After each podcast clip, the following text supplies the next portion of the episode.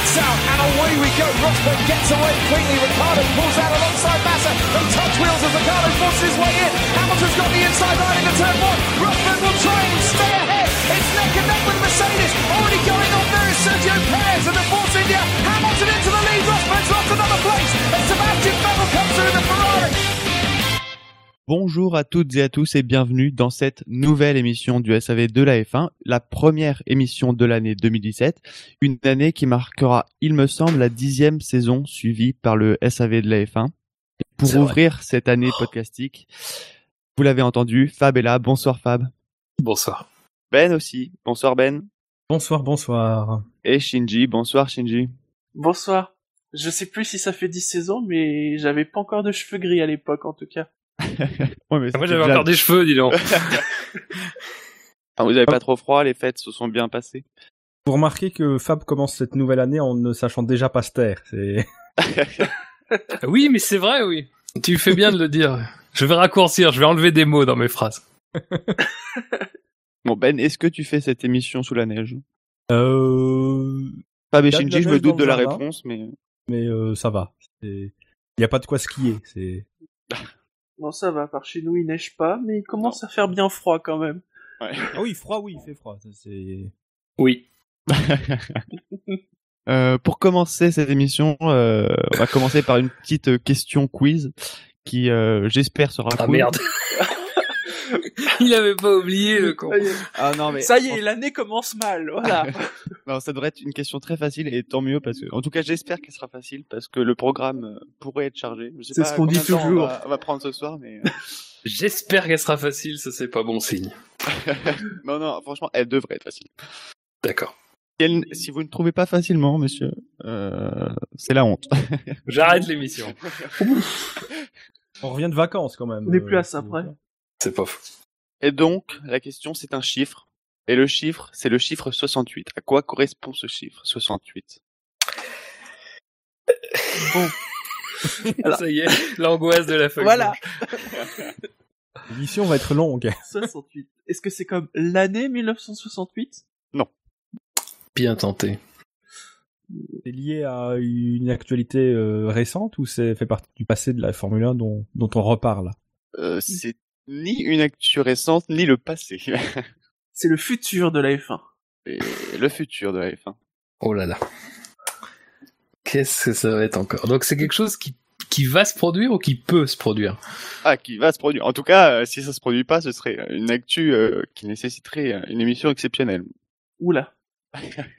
Bah c'est la 68e saison de la Formule 1, non? Un truc comme ça. Euh, peut-être, mais Bah, 1950-2017, euh, oui. On serait obligé de faire une émission, c'est sûr. si ça se Si produisait c'est pas, pas. la 68e, en effet, il y aurait un gros problème. Ouais. Euh... Et c'est lié à un pilote en particulier ou à une, écurie? Euh, c'est lié à toutes les écuries. C'est pas le nombre de pourcentages euh, qui vont pouvoir être euh, achetés euh, par les équipes? C'est beaucoup, non? Oui, mais bon, je tente des choses. C'est pas le moment de débattre sur ce sujet parce que Attends, le essayons de vous allez connecter mettre à- Essayons de connecter ça à l'actualité. Ah, je sais, c'est le nouveau numéro de Massa, parce qu'après son extrêmement longue retraite, il est obligé de changer de numéro. Non, non. on était, on était plus proche quand vous parliez de la 68e saison de Formule 1. Mais c'est pas la bonne réponse. Ah non. Est-ce que...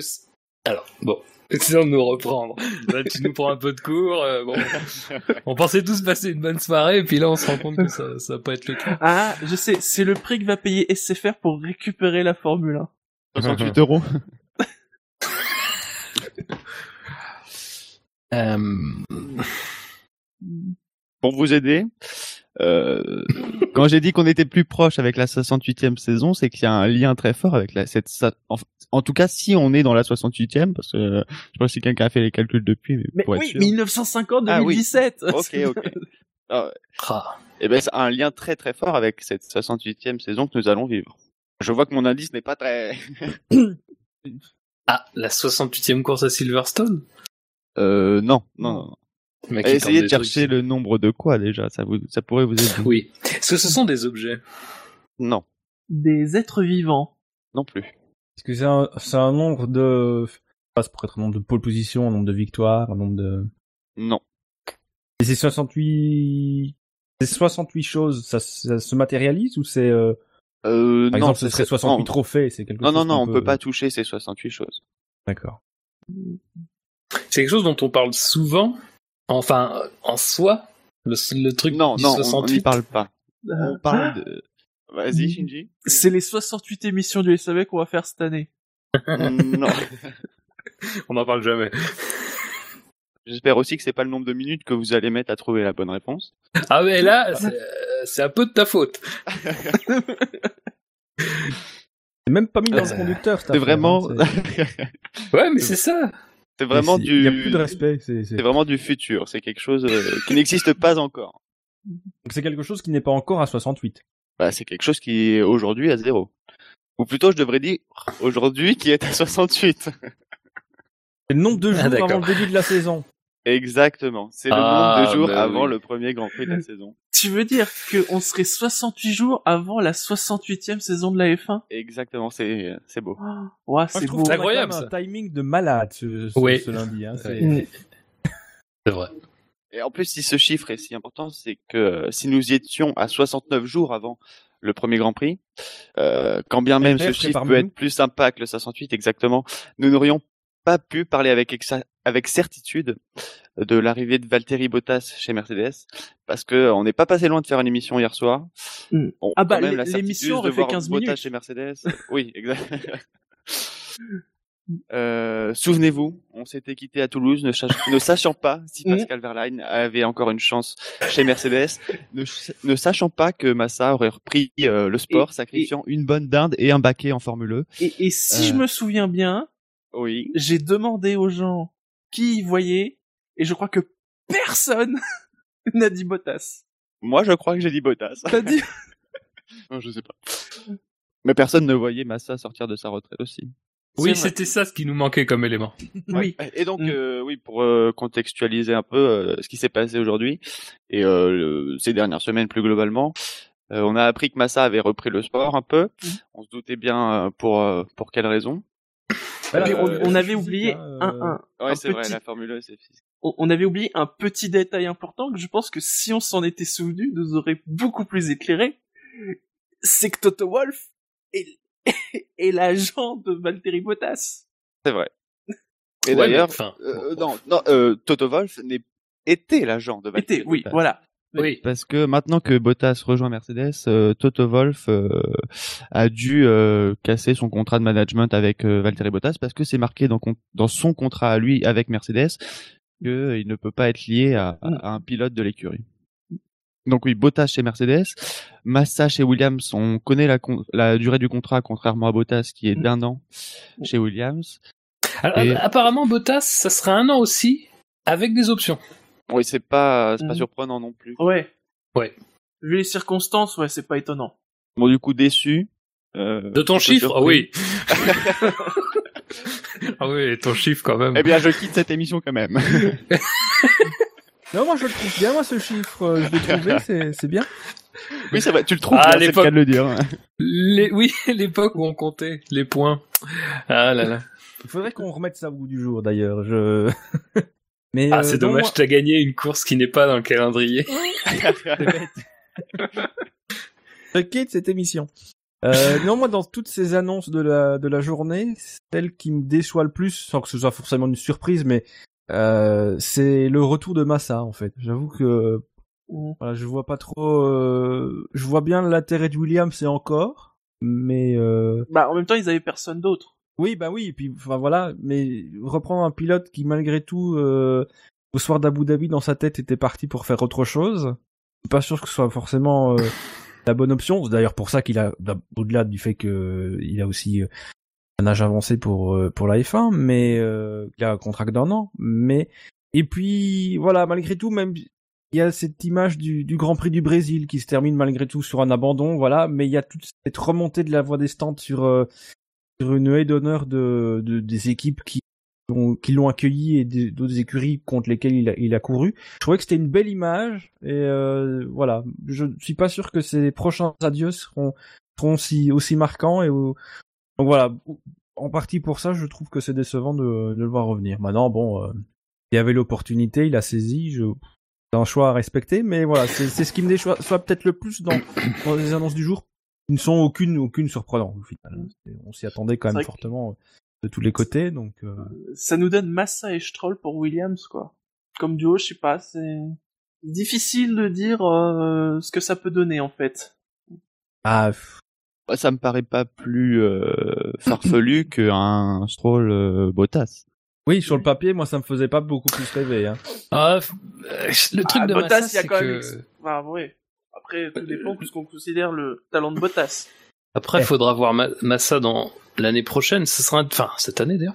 Ça sera intéressant parce que, bon, même si Massa, ça a jamais été euh, un très grand pilote et un pilote euh, incroyablement, euh, enfin, qu'on pouvait classer dans la catégorie des pilotes incroyables qu'on qu'on a eu la chance de voir ces, ces dernières années.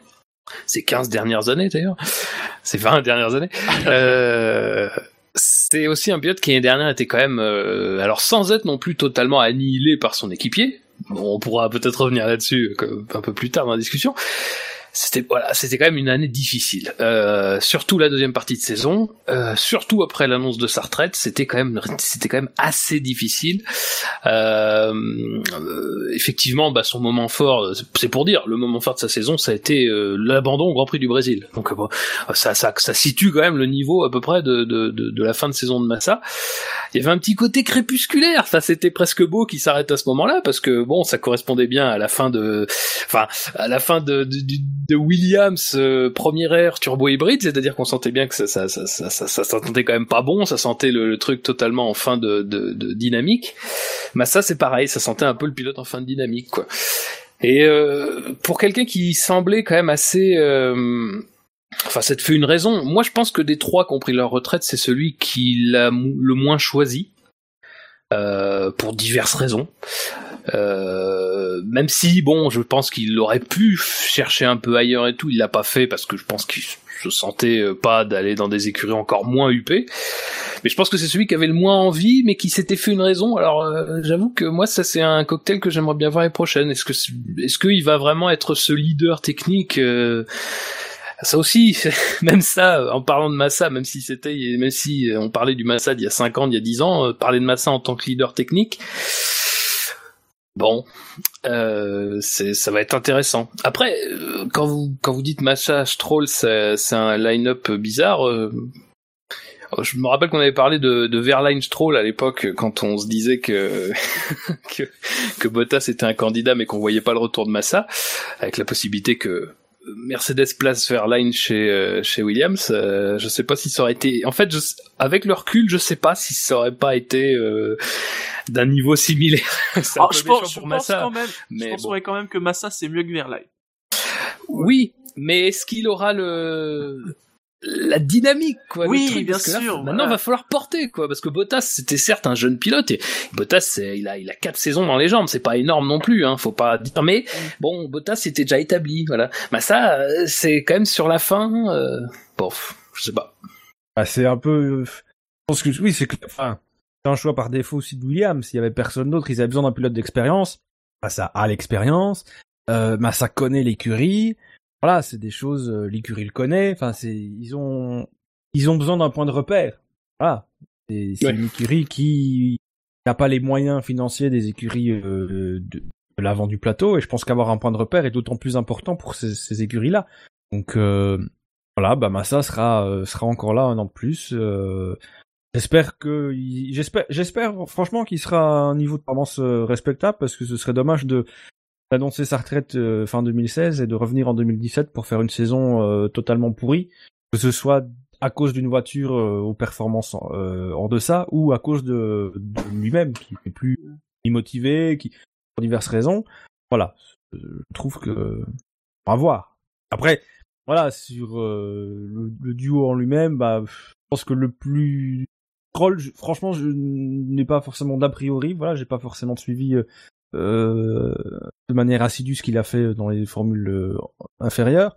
On en dit apparemment beaucoup de bien. Ce sera intéressant quand un nouveau arrive en Formule 1, c'est toujours intéressant. Donc, euh, ce sera à suivre.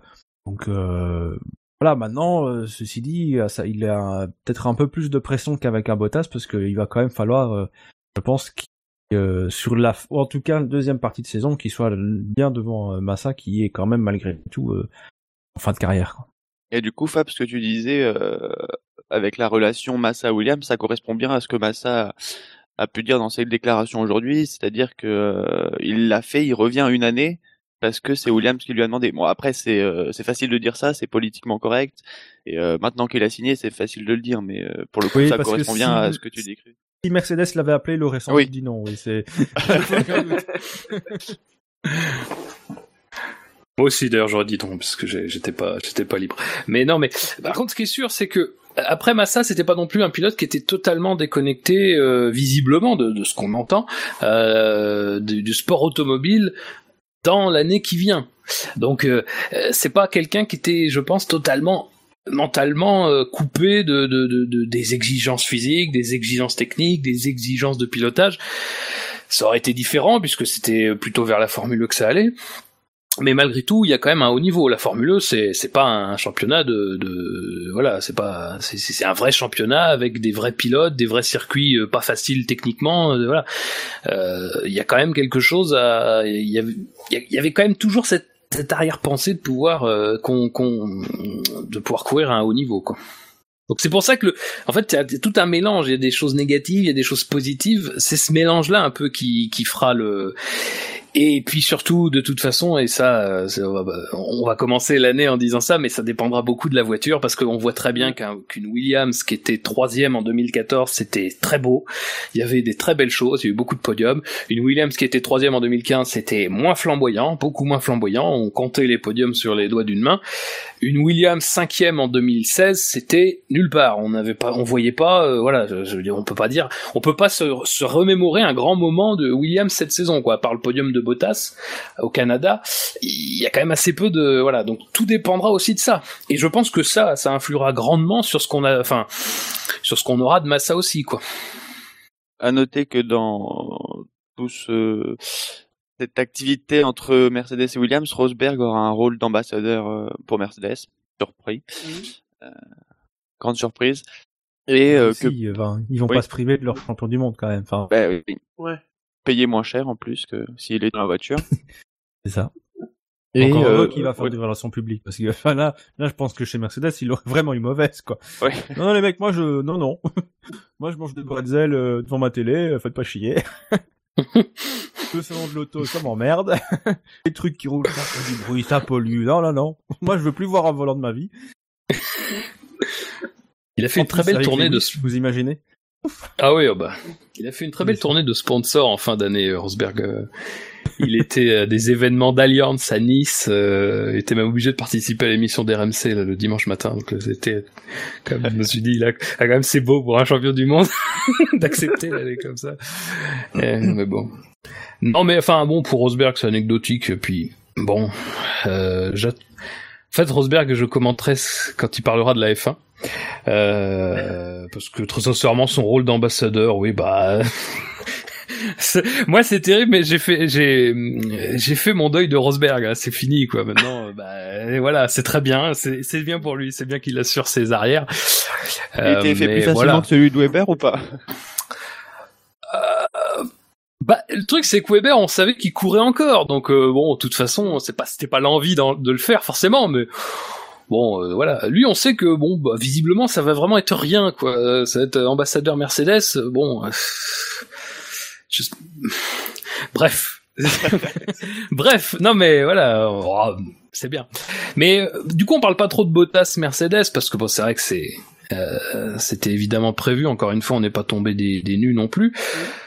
Moi, je reste quand même à me dire que on- toutes les annonces qu'on a eues aujourd'hui, je pense qu'on peut tous dire que c'est des annonces par défaut complet. C'est-à-dire, il n'y en a pas une où tu te dis, là, les mecs, ils ont vraiment choisi euh, la personne qui voulait euh, à ce moment-là, c'était vraiment l'idéal. C'est vraiment, c'est vraiment une, journée, déjà que en soi, alors même si encore une fois, plus on avance dans les semaines, plus je me dis, ah, Bottas chez Mercedes, ça peut vraiment être très sympa. Euh, Bottas, c'est un, c'est un peu, un- je vais dire, un peu un Rosberg en puissance, quoi. Il y a, il y a C'est quelque chose. c'est la, la saison la plus importante de toute la carrière de Bottas. Ah bah ça oui, Ah bah, ça oui parce Ça que peut avoir un effet euh, Pérez chez McLaren. hein. Ah voilà, c'est ça, c'est que le pire qui puisse arriver, c'est qu'il nous refasse une Pérez. Moi, je, je vais, je vais, je vais citer Toto Wolf qui euh, dit avec euh, avec Valtteri, il y a Ah. pas de surprise. Citation. Moi, j'a- j'attends qu'il y en ait une justement, parce que là tout de suite, euh, je m'attends pas à grand chose de Bottas. C'est, Ah ouais. Mais je l'ai pas Bottas, trouvé transcendant face à, à Massa, qui même si voilà, il est revenu après son accident et son passage chez Williams, lui a fait du bien. Euh, pour un pilote qu'on était convaincu, dont on était convaincu, était vraiment, qui était vraiment fini. Ça restait quand même pas, comme Fab l'a dit, le pilote euh, dont on se disait waouh quoi. Enfin, Déjà, il va devoir passer un cap, qui, qui n'est pas un cap... euh, Enfin, c'est un vrai cap, quoi. C'est gagner une course.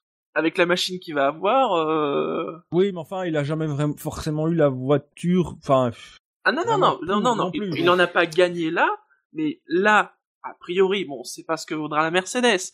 Mais vu le standing de Mercedes actuellement, vu le niveau de la Mercedes actuellement, justement, il va falloir qu'il montre que maintenant qu'il a la bonne voiture, il est capable de gagner des courses. Et tu vois, pour ça, je pense que la pression est moins forte sur un Bottas pour gagner que par exemple à Hülkenberg pour faire un podium. Parce que lui, il aurait, dé- Mm. il a déjà eu le matériel pour. Tu vois Mm.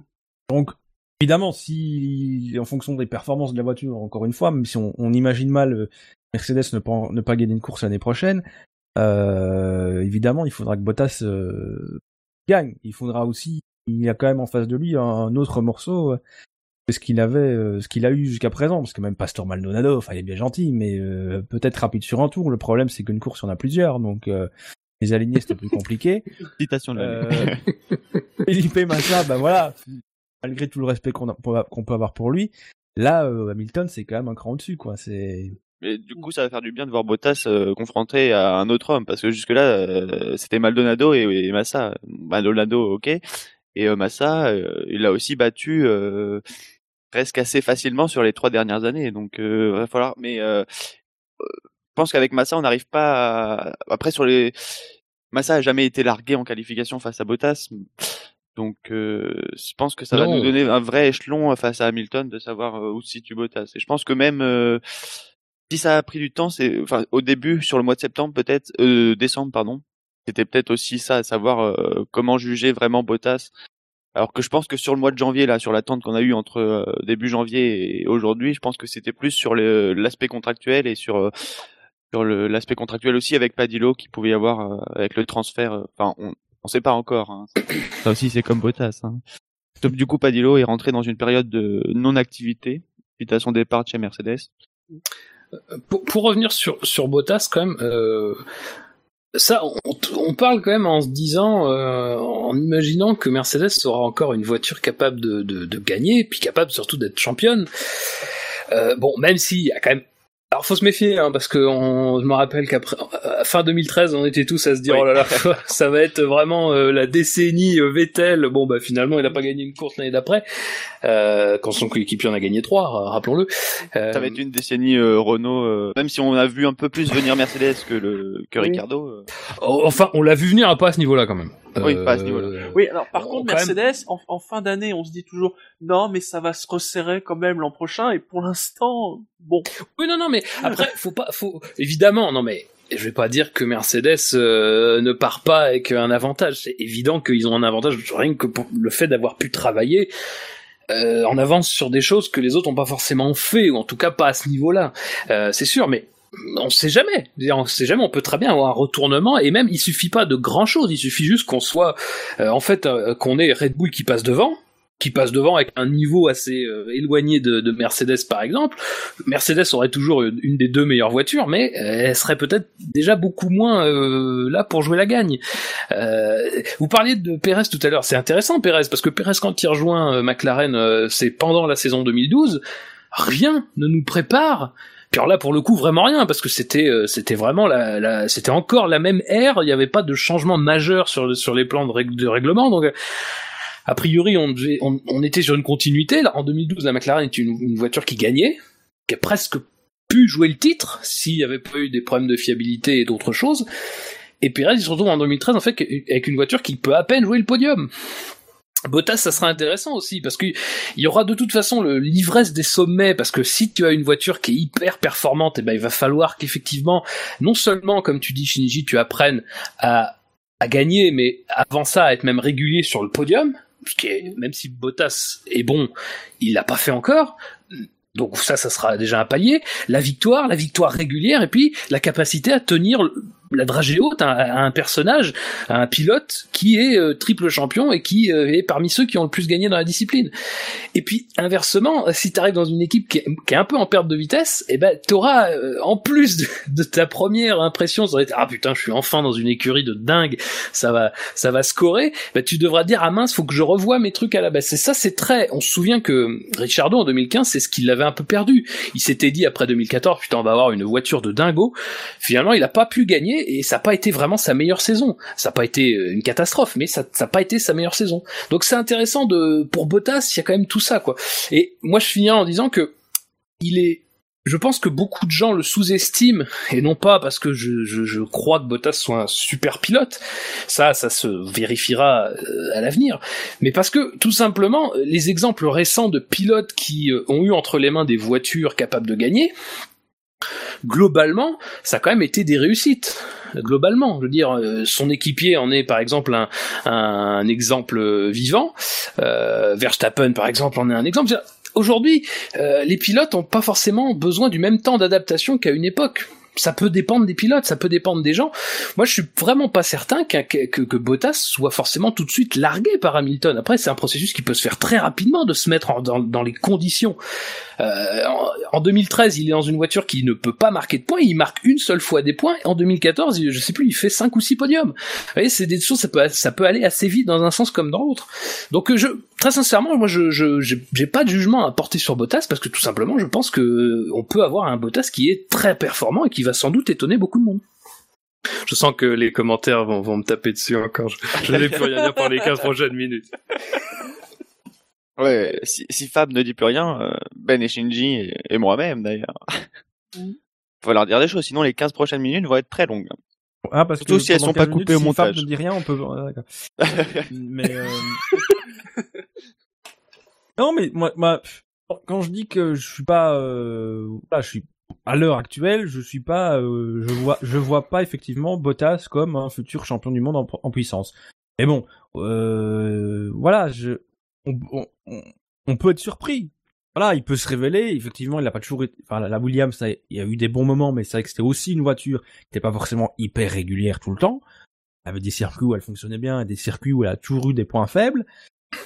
Euh, voilà, donc ici, il a encore une fois en, fonction de la performance de la Mercedes, mais euh, il faudra. Euh, malgré tout, je pense que tous les changements qui vont qui s'effectuent, ce sera quand même, euh, c'est quand même le sien qui sera le, son cas qui sera le plus intéressant à suivre, parce que bah, c'est lui qui a priori aura de toute façon la meilleure voiture, c'est lui oui. par rapport à Massa dont on attend, enfin voilà, lui il a encore il peut jouer son, son avenir en Formule 1 là-dessus, euh, enfin en tout cas la suite de, de, sa carrière, parce que même si il est arrivé à ne pas euh, répondre aux attentes de Mercedes, il peut très bien rebondir ailleurs. La preuve, euh, un, Perez euh, très bien revenu à, à rebondir. Après Déjà en 2018, il y aura un baquet de libre chez Williams. Voilà. A priori, oui. Peut-être si jamais, ouais. Effectivement, ce serait cocasse, mais pourquoi pas. Après tout, voilà. Et je pense qu'il n'est pas parti de chez Williams en mauvais termes. ils ont trouvé un accord avec les parties concernées. Donc euh, voilà. Et euh, de toute façon, si Mercedes devait rester en position de, mener euh, le championnat comme elle l'a fait les trois dernières années, c'est dans tout l'intérêt du championnat d'avoir un Bottas performance. Sinon, on, risque de s'emmerder. Mais voilà. Et, même si on devait avoir une lutte un peu plus serrée avec une, écurie comme Ferrari ou Mercedes ou Red Bull, pardon, ce serait quand même plus on a de personnes capable de jouer la gagne et le titre, plus c'est intéressant évidemment. Mais...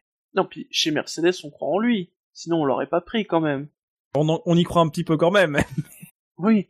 Je pense que s'ils avaient eu la, le champ libre, euh, enfin, s'ils avaient connu la décision de Rosberg plus tôt, je... peut-être que Bottas n'aurait peut-être pas. Euh, je pense que d'autres pilotes auraient été sur la liste avant lui. Bah non, voilà, c'est lui, c'est pas non plus un choix euh, totalement ridicule. Hein. Ils ont pas été chercher. Euh... Je veux dire, lui, au moins, on ils veut ont pas été chercher Roberto Meri. Enfin, euh... C'est pas comme Pascal. Robert Mary. Immense. Oui. La Je veux taille. dire, au- voilà, au moins, au moins, on, on veut lui il chez Mercedes. C'est pas comme, comme Pascal Verlaine. Personne ne veut de Pascal Verlaine. Ah, c'est rude. C'est bah, Euh, triste, mais c'est vrai. Il est, il est déjà à la, à la Race of, of Champions. euh, C'est déjà. un- Ce sera peut-être la meilleure voiture qu'il conduira cette année. Hein. Ah bah, Chez depuis le Mercedes. Il y a, il y a aucune progression dans. Vous vous, vous rendez compte Bottas, il passe de Williams à Mercedes, c'est quand même bien, hein. Oui. Ah. Euh, Ocon, il passe de Manor à Force India, c'est quand même très bien. Et lui, il passe de Manor à Sauber. Voilà. Chez Mercedes, ils veulent pas de lui. Brésil, Chez Force India, ils veulent pas de lui.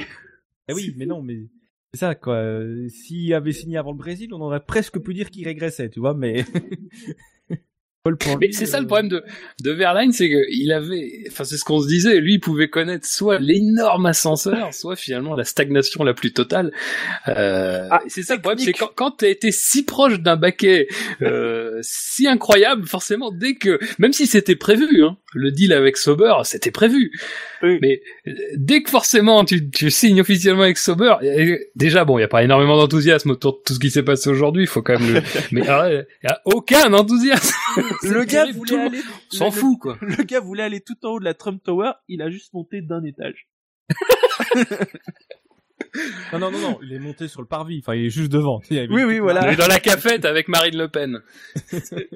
Bah, il, a sen- il a senti que ça sentait la piste tout en haut, alors il a préféré rester en bas. Oh là là. Ça sent l'auto bronzant. Et, euh, Non mais euh, passer d'une d'une voiture avec un moteur Mercedes à une Sauber avec un moteur Ferrari de l'année précédente, je pense que c'est moi si on me propose ça, je préfère autant dire je préfère stagner que ça. hein. Ouais, je préfère, oui. Du coup, mais c'était difficile de rester chez Manor, là. Ah là, oui, c'était compliqué euh, quand même. On sait pourquoi il a quitté Manor au moins. Après, Euh, euh, je sais pas si ça donne des indications sur ce que pourrait être l'avenir de Sauber, qu'on a beaucoup lié par exemple à Honda. Euh, on les a liés que- à Honda, on les lie à Alfa Romeo, à Mercedes. Ouais, voilà. mm. Bon, après, pour le coup, là, c'est sûr que Verline, c'est l'unique baquet certain disponible, donc euh, bon, on peut pas, on peut pas dire que ça sent l'accord commercial euh, entre Sauber et Mercedes, quoi. Il Ouais. y a, y a accord commercial, mais je pense qu'il y a que Verline de concerné, donc. euh. Pas pour l'instant. Après, on sait pas, on verra. Le le truc, c'est que quand même, euh, du coup, Verline euh, permet de parler de Manor. Manor, c'était quand même, même si bon, évidemment, euh, ce qui se passe en ce moment prouve que non. Mais dans les faits, c'était quand même devenu le junior team. Il y avait le moteur, il y avait les deux pilotes. Euh, bah mine de rien, euh, c'est quand même une belle opportunité. Alors, Sauber prend euh, prend Verline. On imagine bien que c'est pas tout à fait gratuit quand même comme opération. J'ose espérer même que Sauber a réussi à avoir quelque chose de ce de, de, de ce contrat parce que c'est sinon c'est c'est un peu idiot parce qu'il y avait des pilotes qui étaient libres et qui avaient des fonds à côté. Mhm. Donc j'imagine qu'il y a quand même une contrepartie assez Oui, assez intéressante. Euh, mais voilà, enfin Manor c'est quand même pas pas anodin dans ce qui s'est passé. Alors par chance ils arrivent à recaser leurs deux pilotes. Euh, parce que euh, voilà les choses se sont bien euh, se sont bien goupillées mais bon euh, ça, ça ça se joue quand même pas à grand chose quoi finalement Mais ça, oui, le, les discussions entre Airline et Sauber avaient commencé avant, euh, bien avant, et euh, elles ont Ouais, été ouais. arrêtées en fait à un moment. euh, en tout cas, Oui. c'est ce qu'on nous dit sur euh, sur l'hésitation qu'il y avait entre Bottas et Verline chez Mercedes. Et du coup, Ben, tu l'évoquais tout à l'heure sur les conditions euh, de l'arrivée de Bottas euh, chez Mercedes. Du coup, vous pensez que maintenant c'est sûr, pas d'îlot chez Mercedes, euh, chez Williams, il Ah, part pas chez Mercedes pour rien. Enfin, Ouais. surtout en pleine période. euh, Enfin, son contrat n'arrivait pas. C'est pas comme Pat, Pat Simons que- qui avait un contrat qui arrivait à son terme, qui a quitté du coup Williams, euh, je pense le 31 décembre. que s'il partait pour rien, on aurait parlé de retraite. Ici, c'est pas le cas, donc euh, vraisemblablement. Euh... Et puis souvenez-vous, hein, Williams, ils avaient dit hein, que s'il lâchait Bottas, euh, faudrait payer vraiment, euh, que ça serait pas gratuit. Et peut-être en effet que c'est pas que de- d'un point de vue financier. Je pense en effet que c'est plus qu'une question de quand est-ce qu'il va arriver. Ouais, il y a eu, il y a eu, ouais. Maintenant, les deux parties doivent le savoir si ça a été euh, officialisé, mais euh, ouais, il doit y avoir des discussions sur la période de non-activité de, de Padillo et de quand il pourra effectivement euh, entrer chez, chez Williams. Ouais, mais je pe- je pense qu'à mon avis, on devrait être fixé rapidement, mais euh, voilà, ils se sont dit il y a assez de d'annonces euh, non sensationnelles pour aujourd'hui, on va regarder pour les prochains jours. Oui. mais euh, Peut-être en même temps que faut pas la... endormir le fan trop, tu vois, sinon ça. Oui.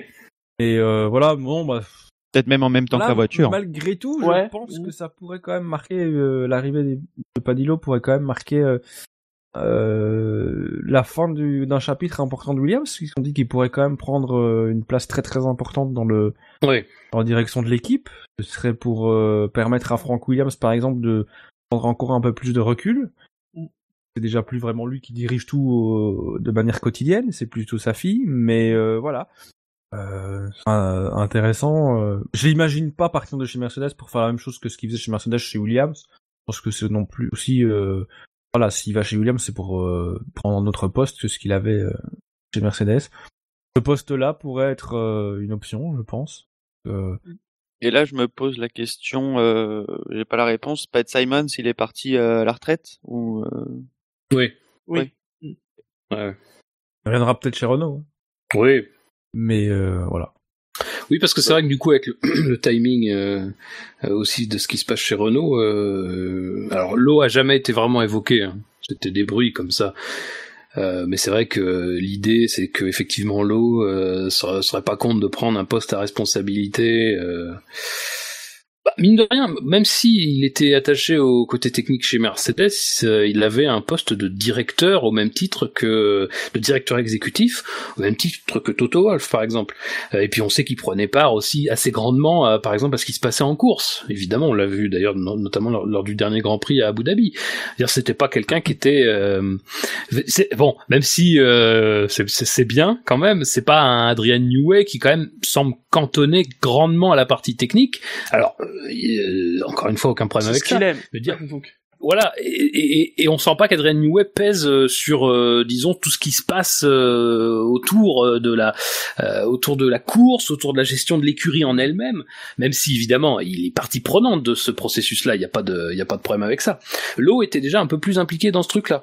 Euh, donc, est-ce qu'il veut aller dans à l'étape supérieure ou, ou dans un rôle qui soit à peu près similaire?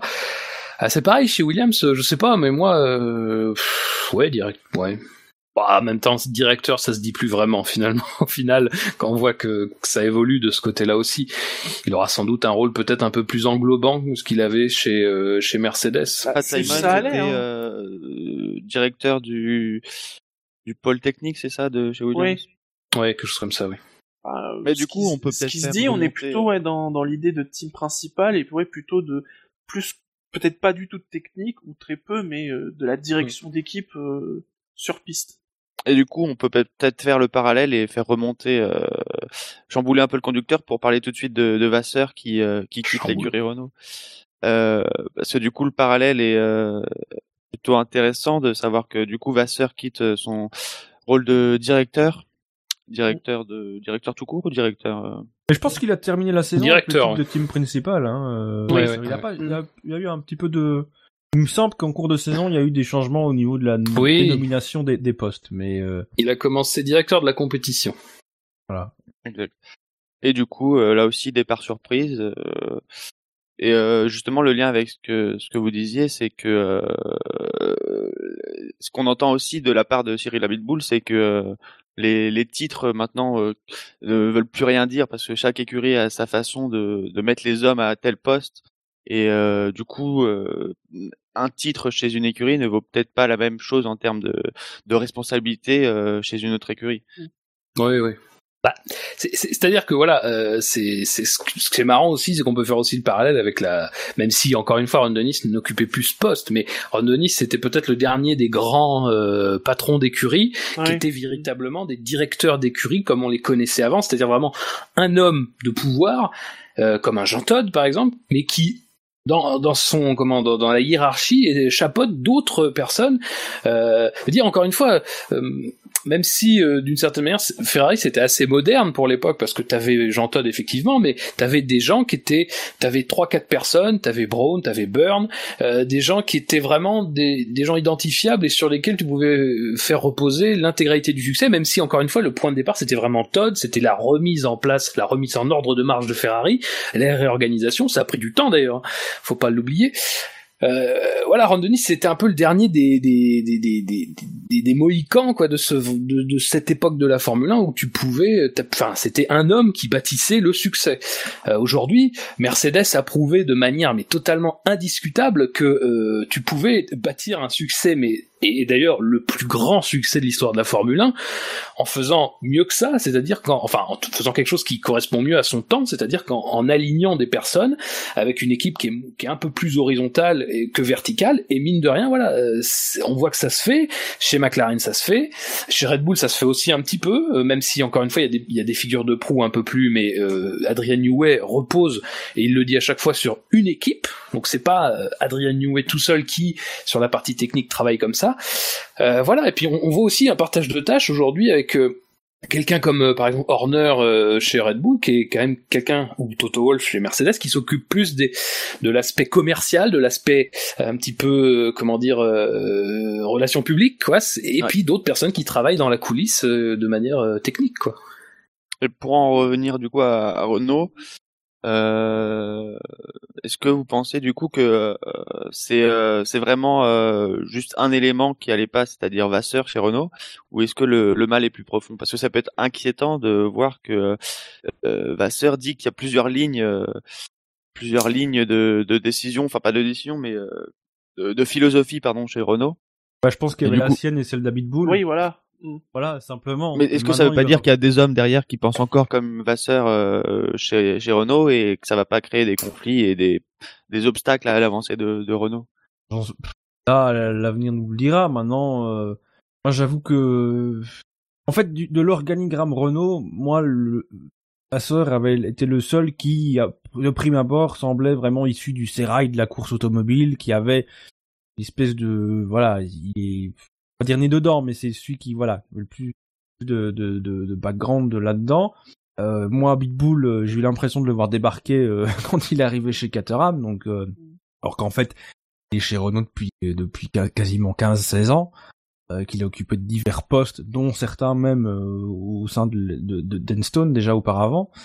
Donc on l'a moins vu médiatiquement, mais voilà, c'est quand même quelqu'un qui est là depuis quelques temps, donc voir. Maintenant, effectivement, euh, c'est bien d'avoir des, des, des, des, systèmes de décision plus horizontales, mais il faut quand même malgré tout que tout le monde avance dans le même sens. Il y ait des gens euh, euh, des avis divergents et au point de d'estimer ne plus pouvoir travailler ensemble, c'est pas positif. Donc maintenant, euh, est-ce que le départ de Vasseur est une bonne chose? Après, c'est bien, si c'était pour rester et ne pas être, ne pas réussir à travailler de la manière dont il souhaitait avec euh, mmh. en face de lui a priori enfin disons un Bitbull mais euh, peut-être d'autres personnes euh, aussi il n'était pas en accord avec sa vision des choses il peut pas avancer non plus donc après c'est triste parce qu'on connaît le talent de Vasseur quoi. Oui bah oui c'est ça. Enfin et son poids dans la encore une fois son poids dans l'arrivée de Hülkenberg. Ah oui. Oui. Bah, d'ailleurs c'est ce qu'il a dit de rien. il a dit lui-même que ça faisait partie des choses qui ont rendu la décision difficile mais voilà et a priori, on le verrait pas dans une autre équipe parce qu'il est engagé euh, en GP2 et en Formule E et apparemment il est très heureux, de, très heureux de son rôle en, Formule E. Donc a priori pour la Formule oui, 1, bah oui, bah c'est c'est quand même pas euh, voilà, ils sont engagés dans leur compétition, ils sont aussi en GP3, ils sont il a dit en GP2, ils font de la... ils sont impliqués enfin lui en tout cas euh, Vasseur via euh, sa société impliqué en Formule E pour la, la construction des châssis donc Peut-être fait-il partie des gens qui reprendront manœuvre, on sait rien. Oh. Et dans le même, ouais, dans le même temps, enfin, Hülkenberg, à mon avis, la présence de Vasseur a joué effectivement dans, dans l'arrivée d'un Hülkenberg. Hülkenberg le connaît. Euh, ça a dû jouer euh, aussi au moment de décider, même si voilà, Hülkenberg, ça fait longtemps qu'il attend qu'un grand constructeur l'appelle, mais euh, le fait de travailler avec quelqu'un qui connaît, avec qui il a connu le succès, euh, sans doute effectivement euh, un bonus quoi. Enfin voilà. sur euh, Vasseur, sur Renault, et des choses à rajouter, ou même sur Williams, euh, Mercedes. Euh. après sur Vasseur, je pense que bon, même si encore une fois il pouvait avoir une importance très grande dans le, le retour de Renault. À la Voilà, limite, ton temps de parole euh, est expiré. Merci. à la limite, à la limite, son départ, je vais faire une phrase. À la limite, son départ euh, intervient peut-être au meilleur moment parce qu'il y aura pas énormément de conséquences, quoi. Ça arriverait, par exemple, en 2018, euh, quand le projet est bien lancé, que tu dois déjà avoir des premiers résultats, ça serait plus inquiétant. À la limite, autant que ce soit maintenant. En plus, c'est le début du nouvel ère. Bon. Moi, moi personnellement, je trouve qu'il est, euh, euh, c'est un personnage sympa, quoi. Euh, il sort, même s'il était du sérail comme tu disais Ben, au moins il, il y avait un côté frais quand même dans, dans, dans sa façon d'aborder les choses quoi. Il parlait assez franchement, il, il était pas forcément langue de bois machin. Euh, moi pour ça il va il va un peu me manquer s'il revient pas en F1. Mais après bon je pense que sur le plan technique euh, voilà euh, il y a Bob Bell, il y a Nick Chester, bon il y a Rémi Taffin, bon même si voilà encore une fois il y a eu des échecs euh, récents avec Renault. Bon c'est quand même des gens qui normalement ils savent ce qu'ils font donc euh, y a pas de raison Ah, que le a départ de Vasseur. pro- enfin, voilà, c'est vrai que l'écurie Renault en elle-même, la saison 2016 a pas été brillante, mais en même temps, on pouvait pas euh, vraiment en être autrement vu le, le timing du rachat. Mais euh, voilà, il y a Oui, quand même oui. les côtés positifs des progrès au niveau du moteur qui sont quand même fortement matérialisés chez Red Bull.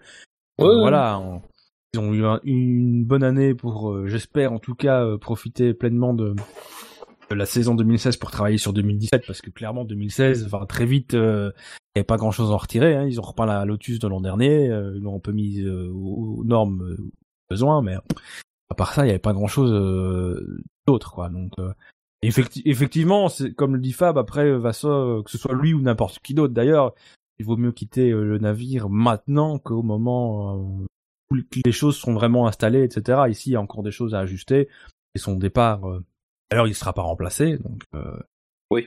Voilà, c'est euh, fait partie des aj- des ajustements d'organigramme qui peuvent se faire euh, naturellement, même en changeant des gens de poste. Ou enfin, voilà, il aurait pu rester à un, à un poste différent. Enfin, bref, il y a toujours des, des choses qui bougent. euh, voilà, c'est malgré tout, voilà, effectivement, c'est un peu décevant parce que c'est, c'est une, même si c'est une tête connue du, du sport auto, c'était une nouvelle tête dans le paddock de, de la F1.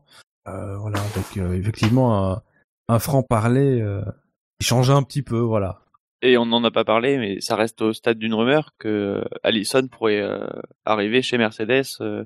Chez Mercedes, on n'a pas l'air de se précipiter pour euh, trouver un remplaçant à Padillo. De toute façon, je pense qu'il y a l'équipe technique derrière Padillo, qui, une bonne partie en tout cas, qui doit rester en place. Oui. Et donc Allison euh, pourrait arriver. Après, ce qui joue en faveur d'Allison, c'est ou plutôt en faveur de Allison chez Mercedes, c'est que euh, c'est en Angleterre. Oui, c'est ça. On sait que s'il a quitté, qui- quitté Ferrari aussi, c'est en partie à cause du fait que les- l'écurie était basée en, en Italie. Bon, après, à part Ferrari et Sauber, euh, Oui, oui. voilà. Bah, du coup, il pourrait aussi être chez Enstone. Oui. Il pourrait.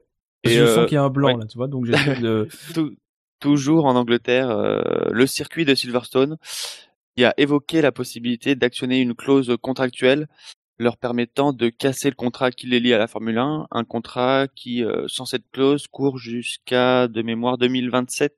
Euh, Au- moins. Euh, Il est super long théoriquement le contrat. 2026. longue durée, mais 2026. 2026. Et donc, euh, ils pourraient, euh, en tout cas, s'ils veulent actionner cette clause, ils doivent, euh, ils doivent le faire avant la course de cette année, qui doit être euh, fin juin, début euh, début juillet. Et euh, le 16 chez les- juillet, très précisément.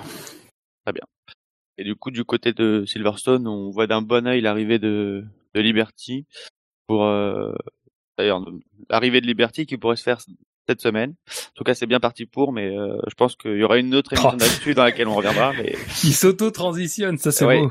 et je- le talent, ça c'est. C'est incroyable. Il- on peut partir, hein, il va faire l'émission tout seul. On les a bien formés les jeunes, hein. C'est. Ah putain, arrête, c'est dingue. bon, du coup, je sais plus où j'en étais. Silverstone. Oui, Silverstone. euh, oui, donc euh, on voit d'un bon œil l'arrivée de Liberty pour euh, pour renégocier ce contrat, quitte à quand même actionner cette clause et repartir sur de nouvelles bases de négociation parce que euh, tous les ans chez enfin, en tout cas sur ce contrat avec euh, le circuit de Silverstone, tous les ans il y a une augmentation de, de 5% pour, euh, pour pouvoir accueillir la Formule 1 en termes de de prix. Ah ça, s'ils ont pas négocié leur euh, leur contrat en en livres, euh, c'est sûr qu'ils doivent tirer un peu la langue. Ils auraient dû.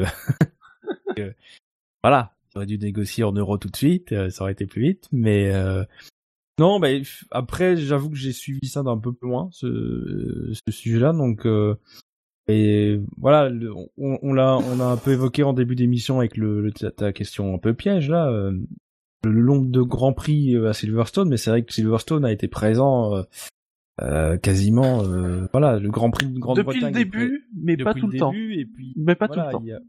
Il y a, rarement été ailleurs qu'à Silverstone. Donc, voilà, ça Mm. fait vraiment partie des circuits, euh, des circuits historiques euh, qu'il faut qu'il faut, garder. Oui, voilà, ça fait. Effectivement, après dans les propos de, de, de Liberty, il me semble avoir lu qu'ils étaient en faveur de garder vraiment des, circuits euh, comme comme celui de Silverstone qui font partie de l'histoire et de la de la Formule 1. Donc voilà, c'est peut-être aussi là-dessus qu'ils misent effectivement chez côté de la direction de Silverstone en se disant bah voilà, Liberty ils ont peut-être plus envie de nous garder que que Bernie. On va euh... bon s'il y a une clause, euh, voilà c'est le jeu. Hein, Après, il y a dans, dans ce truc-là, il y a quand même quelque chose aussi qui, euh, qui, enfin, il y a à la fois le fait de vouloir alerter les membres du, du, du BRDC euh, British euh, Racing Drivers Club, donc qui détient Silverstone, euh, sur le fait que on envisage euh, du côté de la présidence de- d'activer cette clause. Il y a aussi, faut pas se cacher, euh, un petit moyen de pression. Alors un petit moyen de pression sur qui? Bah sur les différents acteurs qu'on va pouvoir euh, toucher. Donc Eccl- Ecclestone évidemment au premier chef, mais aussi parce qu'on le voit dans la presse derrière, le gouvernement euh, du Royaume-Uni. Parce qu'on a eu après cette, euh, la révélation de cette information qui est pas qui est pas tombée de, qui est pas tombée par hasard je pense. On a eu euh, Warwick président du BRDC, on a eu Damon président du BRDC à l'époque où on a signé ce contrat, qui ont dit oh là là, euh, ça serait quand même bien qu'on soit aidé par le gouvernement, euh, parce que c'est vrai que traditionnellement Silverstone n'est pas aidé par le, le gouvernement britannique, ça se fait beaucoup ailleurs, Euh, mais voilà, il n'y a pas d'aide de- directe du gouvernement, du de l'État. Euh, D'autant que Donington a dit que non, enfin en tout cas pour Oui. l'instant, qu'il voulait pas se lancer dans l'aventure d'un remplacement de Silverstone. Donc sous-entendu, soit il y a le Grand Prix à Silverstone, soit il n'y a pas de Grand Prix au Royaume-Uni. Enfin voilà, pour la F1, euh, ça serait quand même bizarre. Même si Ecclestone dit justement, ah si si, il y a de... alors il n'y a pas de, il y a pas de circuit. Mais il y a des possibilités, donc euh, Ah oui, d'accord. veux pas- il a pas oublié euh, l'idée de Londres, je Londres, pense, oui. mais sous l'arche là, ça c'était une bonne idée. Mais euh, non non, mais bon, enfin euh, voilà, c'est intéressant parce qu'on voit un peu derrière comment ça se met en place. Et d'ailleurs, Warwick a expliqué lui-même ce week-end là au, au salon Autosport International que justement des négociations, des discussions euh, allaient avoir lieu à la fois avec Eggstone, avec le gouvernement et avec euh, bah, Liberty, même si euh, bon voilà, Liberty encore une fois, ils ont pas encore totalement un pied dedans. Mais bon, ce sont déjà des gens qui pèsent forcément dans, dans l'avenir de la F1. Euh, donc voilà, enfin c'est c'est quand même intéressant de voir que euh, de cette information euh, qui euh, comme ça, qui a été relâchée un petit peu comme ça, euh, voilà, on a quand même déjà euh, des processus de discussion qui sont euh, euh, bien mis en œuvre. J'avoue que moi personnellement, bon déjà il y a quelque chose quand même, c'est que même s'il l'active maintenant, l'impact n'aura lieu qu'en 2020. Donc euh, bon déjà rien que ça c'est c'est quand même ça ça minore un petit peu le choc euh, mais c'est que bon bah voilà après moi je me fais pas trop d'illusions sur la façon dont va, dont ça va se finir Euh, euh, je pense que euh, bon même si même si Eggstone il est pas c'est pas forcément quelqu'un qui euh, est très attaché à des, des, des questions sentimentales ou un petit peu subjectives mais après, Silverstone a quand même fait beaucoup d'efforts euh, sur son circuit euh, depuis quelques années. On peut quand même pas dire que ce soit euh, un ratage complet. C'est, un Grand Prix qui euh, fait le plein quasiment à chaque fois, euh, quelles que soient les conditions. et elles peuvent être vraiment dégueulasses. Euh, voilà. Enfin, pense qu'il y a quand même. Et puis c'est le perso de la Formule 1 malgré tout. Hein, voilà, il y a quand même toujours ce côté-là aussi. Voilà, il y a quand même des choses qui plaident en faveur d'une situation qui se réglera, quoi je sais pas, je suis moins inquiet euh, que par exemple si on me disait le Brésil. Le Brésil, c'est c'est un peu plus tangent, quoi. Donc euh, sur Silverstone, je pense qu'on a fait le tour euh, de l'actu. Et du coup, je vous propose de passer à une petite rubrique où je vais vous proposer des actus. Vous me dites si vous l'avez lu, si vous l'avez pas lu, si et vous réagissez euh, dessus, si vous pensez que ça en vaut la peine déjà, si vous en avez envie. Juste avant, je vais rappeler qu'il y a une petite campagne en cours euh, au SAV. Oui. Euh, où vous pouvez nous poser des questions euh, sur sur Twitter via le hashtag euh, PACSAVF1 Tout ou, euh, oui, tout attaché. Ou alors sur Facebook, il y a des posts. euh, vous allez voir dans le fil d'actu euh, euh, Facebook, vous trouverez un post. Ou alors sur la page contact du SAV, vous pouvez nous envoyer un petit message message privé via la page contact du site. Donc après, les questions- peuvent concerner, oui, Oui. elles peuvent concerner euh, l'actu, même si euh, bon là on la traite, donc c'est pas, il y a pas forcément besoin. Je pense Oui, d'ailleurs, je pense qu'on a répondu. Il y a sur quelques questions qui ont déjà été posées, euh, qui Oui. étaient sur l'actu. Forcément, là, ce soir, on en parle. Oui, oui, on, on vous oublie pas et c'est pas parce qu'on fait de l'actu ce soir qu'on met vos questions à la poubelle et euh, oui ça peut être sur l'actu, sur le SAV lui-même. Il y a eu déjà quelques questions euh, qui ont été mises Sur de la côté, F1 en euh, général, ouais, sur la euh, F1, sur l'histoire, sur euh, l'avenir. non. Par contre, il est interdit de demander comment on mange nos endives. Ah oui, Oui. C'est Non, ça, non. blacklisté, ça.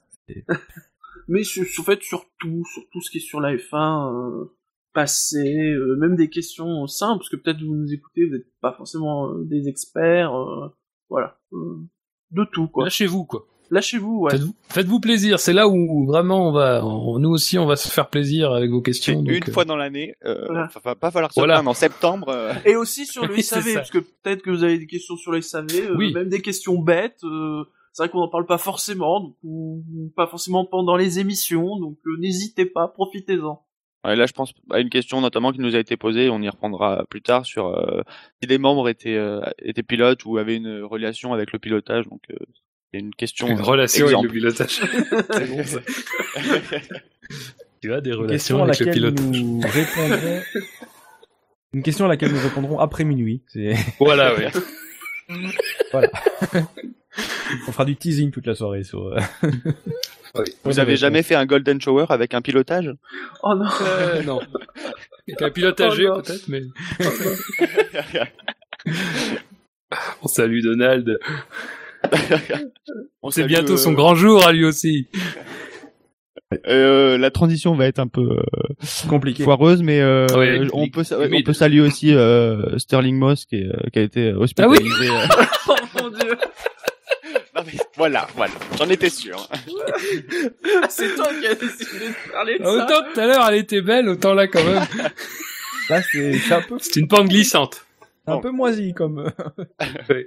Ouais, euh, Bon messieurs, lu pas lu, euh, les Pirelli qui annoncent ses pneus pour les quatre premiers grands prix de la saison. Bah pas lu, enfin euh, j'ai pas regardé. Euh, en so- non mais en, so- en soi on savait qu'il désiderait les pneus. euh, Enfin je lirais, mais voilà c'est pas. Je lirais, lirais ça voilà. comme d'habitude le jeudi avant le Grand Prix quoi. Oui, c'est ça. C'est vu pas lu en fait. C'est- Donc oui, les pneus Pirelli qui seront désignés par Pirelli pour les cinq premières courses. Mm. Et euh, enfin d'ailleurs désignés par Pirelli, c'est euh, deux trains les plus durs, quatre trains les intermé- intermédiaires et euh, sept trains les plus tendres. C'est-à-dire qu'ils désignent les composés, mais ils vont aussi désigner, c'est ça qui est exceptionnel, Oui. le nombre de sets de pneus pour chaque voiture. Jusqu'en Espagne. Après, à partir de Monaco, ce sera les équipes qui pourront choisir le nombre c'est 15 semaines pour les Grands Prix euh, hors Europe et 9 semaines euh, pour les Grands Prix en Europe. Mais en fait, c'est ça, c'est les Grands Prix dont il faut désigner les sets de pneus avant les essais libres. Comme, ils, comme ouais. ils, connaissent pas les, pneus, euh, voilà, c'est Pirelli qui le fait. Lu, pas lu, Gutiérrez qui se dirige vers la Formule 2.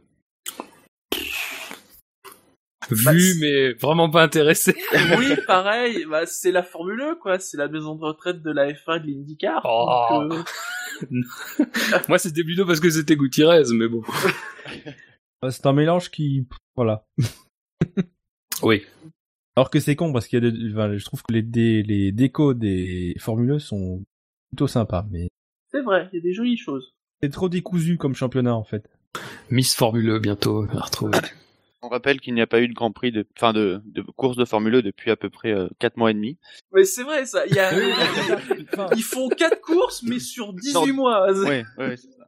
Euh, lu pas lu, euh, quelque chose qui devrait nous intéresser un peu plus que la Formule 1, les dates de présentation euh, des, des Formule 1 2017. Oui, lu. Oui, c'est bien. mais pas tout retenu. Alors, de toute façon, 21 pour l'instant, ouais, 21 février pour Renault, 22 pour Force India, 23 pour euh, pour une écurie. Euh, bah, bravo. Mercedes. mais Mercedes, ouais. Et 24 Ouais, c'est une écurie, euh, bon, euh, qui est pas top top.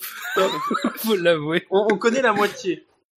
et euh, ouais 24 pour euh, Ferrari et McLaren. Oui, là, vous Toujours avez vu- ensemble ces deux-là. Vous avez vu. McLaren Ah oui. Il y avait le tweet de Oui. McLaren. Sur Oui, fond, oui, oui. Sur fond noir-gris, bon, ça, euh, pas étonnant. Mais, pour ceux qui n'ont pas vu, la date, je crois, euh, ouais, c'est ça la date, puis il y a deux, Oui. trois mots, sont en orange. Enfin non, la, la date est en orange, et sur l'image, on voit une espèce de motif en f- des formes géométriques, couleur orange. Moi, je me suis dit que c'est cool, c'est, c'est, ces formes-là sur un noir pouvaient euh, être assez sympas. Eh bien, euh. Il s'avère voiture que il s'avère Oui, que oui. en ce moment même.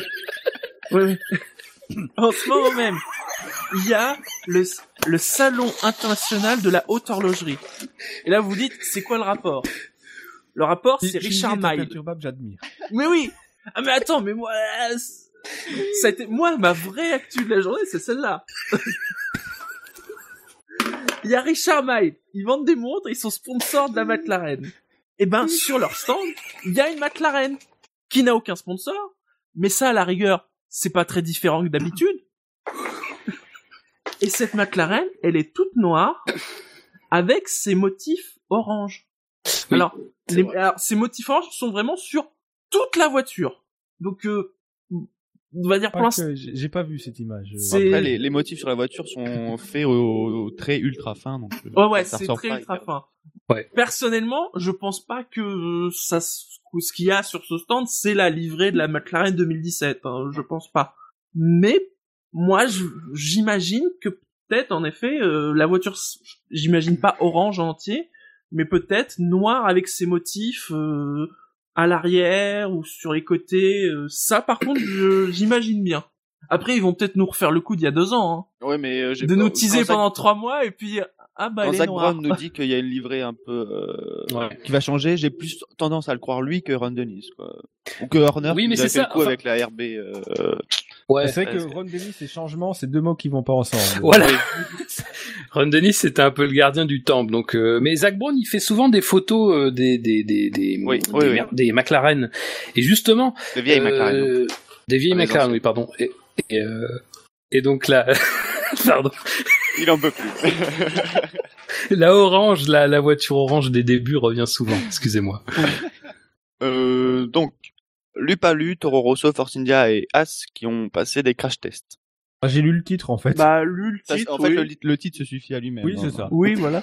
Oh, Bah, pour le coup, oui. On peut pas dire ça sur tous les articles. Quoi mais- euh, L'actu, ça Bon se bah résume à- j'écrirai que le titre la prochaine fois. ça se résume à C'est un tel a passé le crash test. À rigueur, quand il Oui, passe pas le crash test, là c'est intéressant. À la limite, euh, Fab écrit euh, As euh, fait une annonce, tu vois. Non, on cliquera pour voir l'annonce. Ah, se révèle quelque chose sur sa voiture. Mais Fab, Bah, à la limite, contre, fait des articles sur les Toyota, quoi. C'est l'intersaison, faut C'est remplir le site. euh, Quel petit insolent. Euh, faut, remplir, faut remplir la gamelle. Hein. c'est- euh, non Enfin, mais si on euh, peut appeler ça un article. C'est c'est- Ça c'est méchant. Ça c'est méchant. ça. Alors là, là, vous êtes témoin de vraiment une prise à partie totalement euh, violente. Non, moi, Euh, pire. Est-ce qu'on peut parler Est-ce qu'on peut dire que c'est de la F1 Ça, c'est méchant, Ah, mais pas ça, pour par Fab. contre, hein. Ouais. Ça oui, ça c'est oui. Mais c'est vrai, mais il a raison. Beaucoup de gens se sont demandé. Toyota d'ailleurs en premier lieu.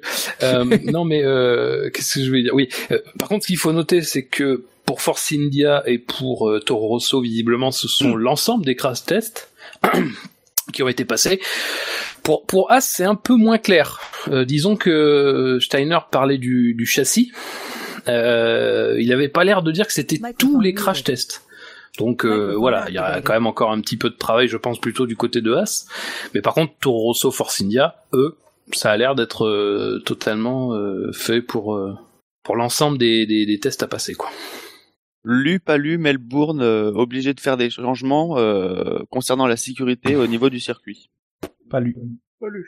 Bon, c'est juste quelques arrangements euh, en termes de longueur de, de barrière de pneus, euh, en, en termes d'épaisseur de Tech Pro, euh, voilà. Y a rien d'important. Oui, parce que c'est vrai que hum, bon, bah, on le sait qu'elles iront beaucoup plus vite, mais il y a, y a- vraiment des, des gros écarts. hein. Ça peut aller jusqu'à 40 km heure. C'est ce qu'expliquait euh, Laurent Mekies, qui est le comment directeur de course adjoint et qui est, qui est le directeur à la sécurité de la FIA. Et du coup, lui, voilà, il expliquait un petit peu ce week-end comment euh, comment les changements allaient être faits. Alors, euh, ils ont leur logiciel de simulation, ils vont envoyer progressivement à l'ensemble des circuits les changements qui peuvent qui, qui doivent être faits. Ouais, ils ont demandé aussi Euh, aux écuries de fournir des simulations.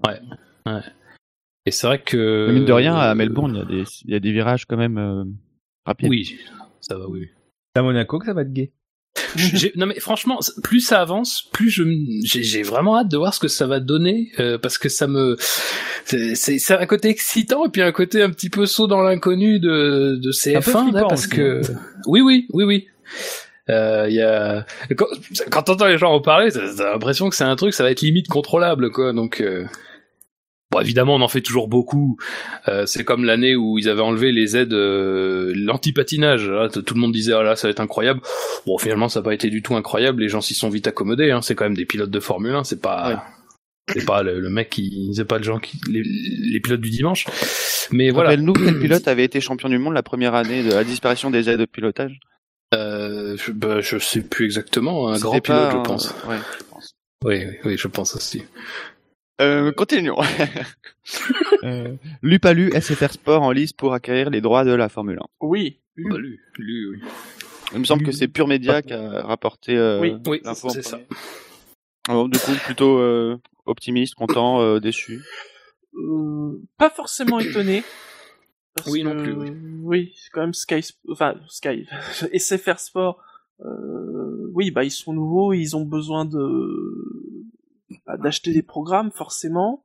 Euh, piquer à Canal euh, la F1 serait un- une belle prise de guerre.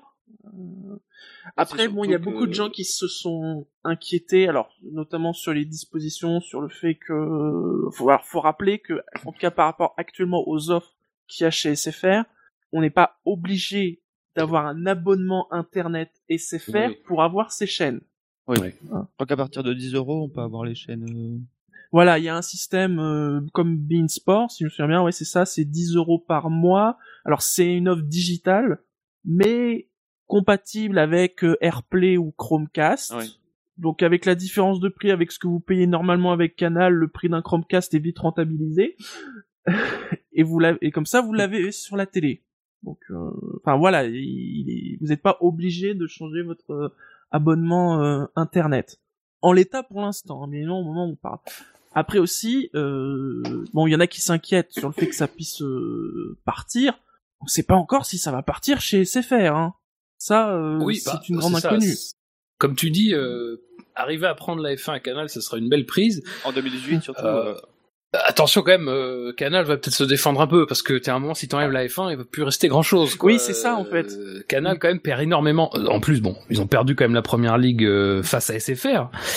euh, entre autres choses, mais la première ligue c'était pour le coup vraiment euh, quelque chose d'assez surprenant. C'est c'est un peu la deuxième. C'est ça qui est dingue, c'est que c'est un peu la deuxième vague. C'est-à-dire qu'il y a eu la première Ouais. vague quand Bean Sport est arrivé, Ouais, où Bean leur a pris les trucs, où justement ils ont profité Canal de se placer sur la F1 puisque ça se libérait euh, vis-à-vis de TF1 et que ça leur permettait de ramener des gens, enfin pas les mêmes si vous voulez, mais de ramener d'un côté des abonnements qu'ils avaient perdus de l'autre. Donc Ouais. symboliquement, le fait qu'ils reprennent la, euh, la, la F1 il y a, il y a cinq ans, c'était quand même important pour eux. Et là, il y a un peu la, la deuxième lame avec euh, SFR. euh, en effet, comme t'as dit, euh, si t'enlèves la F1 et le sport auto, ça va commencer à se voir qu'il reste plus grand chose sur Canal en sport. Bah, oui, ça- ce qui joue en faveur de SFR, c'est qu'ils sont euh, dans une approche un peu agressive, contrairement à Canal. Mais ce qui joue en faveur de Ah, Canal, Drahi, c'est il aime que, bien claquer de la thune. Hein. Oui. Et ce qui joue en faveur de Canal, c'est que effectivement, il ne reste plus grand chose, donc il va bien falloir qu'ils se défendent à, à un moment. Après, pour mon avis Après- personnel, moi, je préfère dépenser 10 euros par mois que, que 40. Oui, oui. Non, mais après, je pense que euh, je- pour ce qu'on a connu euh, la dernière fois, qu'il y a eu un vrai appel d'offres, je pense que le plus important, quel que soit l'opérateur qui aura la F1, c'est qu'on le sache quand même assez tôt. Oui, parce que la dernière fois, Oui. quand même, on a attendu février, sans déconner. Euh, Si vous pouviez l'annoncer, ne serait-ce que je sais pas en décembre pour le pour le fun, quoi. Même si on savait tous très bien que TF1 l'aurait plus. C'était ça qui était assez terrible, ça, parce que Mm. TF1, on se rappelle du dernier Grand Prix en 2012 au Brésil, Oui. c'était des adieux euh, en bonne et due forme. Mais euh, Même on si avaient fait une quoi. proposition, hein, faut rappeler. Hein. Oui, oui, C'est en plus, avaient fait, en ils avaient fait une proposition genre euh, bon ben on- c'est ça ou rien. Ouais. Puis bon, 12 voilà, euros et des tickets resto, je crois. Après, en termes d'e- d'expo euh, de la F1 en France, vous avez peur euh, par rapport à SFR, par rapport à Canal euh? Après, moi, je pense que SFR, s'ils font une bonne campagne de, de promo, et je pense qu'ils vont la faire, s'ils ont les, jamais Oui. les droits de la F1, ils vont la faire. Et de toute façon, ce sera 2018, l'année euh, l'année du Grand Prix de France, du retour du Grand Prix de France, donc euh, ça va les aider. Oui, c'est ça, euh. oui. Et puis ça, ça attention, aider Il beaucoup. sera parce quand même que- de toute façon diffusé en clair sur Oui. les chaînes, euh, me semble-t-il. hein. On, on, on l'a déjà évoqué, euh, donc il y a Canal, il y a SFR, mais rien ne dit qu'ils seront les seuls. Oui, Il oui. peut y avoir Beansport qui se mêle au truc, il peut y avoir Eurosport qui se mêle au truc. Faut rappeler qu'Eurosport n'est plus rattaché à TF1 maintenant. Ouais, c'est vrai. Bon, malheureusement, tous les noms que je pourrais citer, euh, Bah, c'est du payant. maintenant, Eurosport. Hmm. Euh, Non Discovery. C'est Discovery, oui. Mais par contre, on Au avait moins prêté des velléités à Discovery de vouloir euh, s'intéresser aux droits de la F1, effectivement.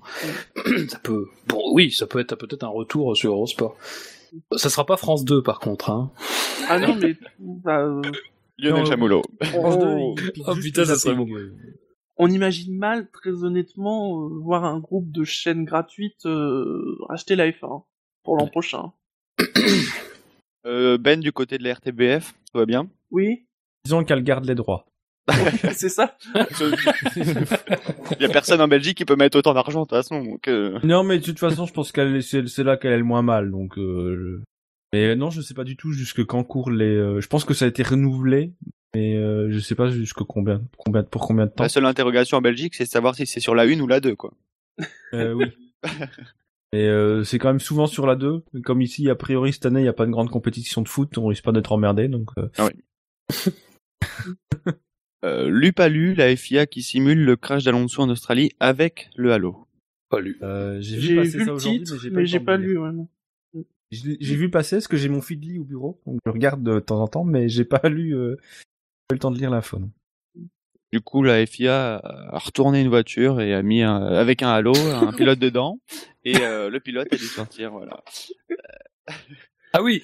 Ah, Alors, je regarde l'article. C'est et de la simulation. Quand je vois la, la citation, enfin, t'as des images qui te viennent en tête.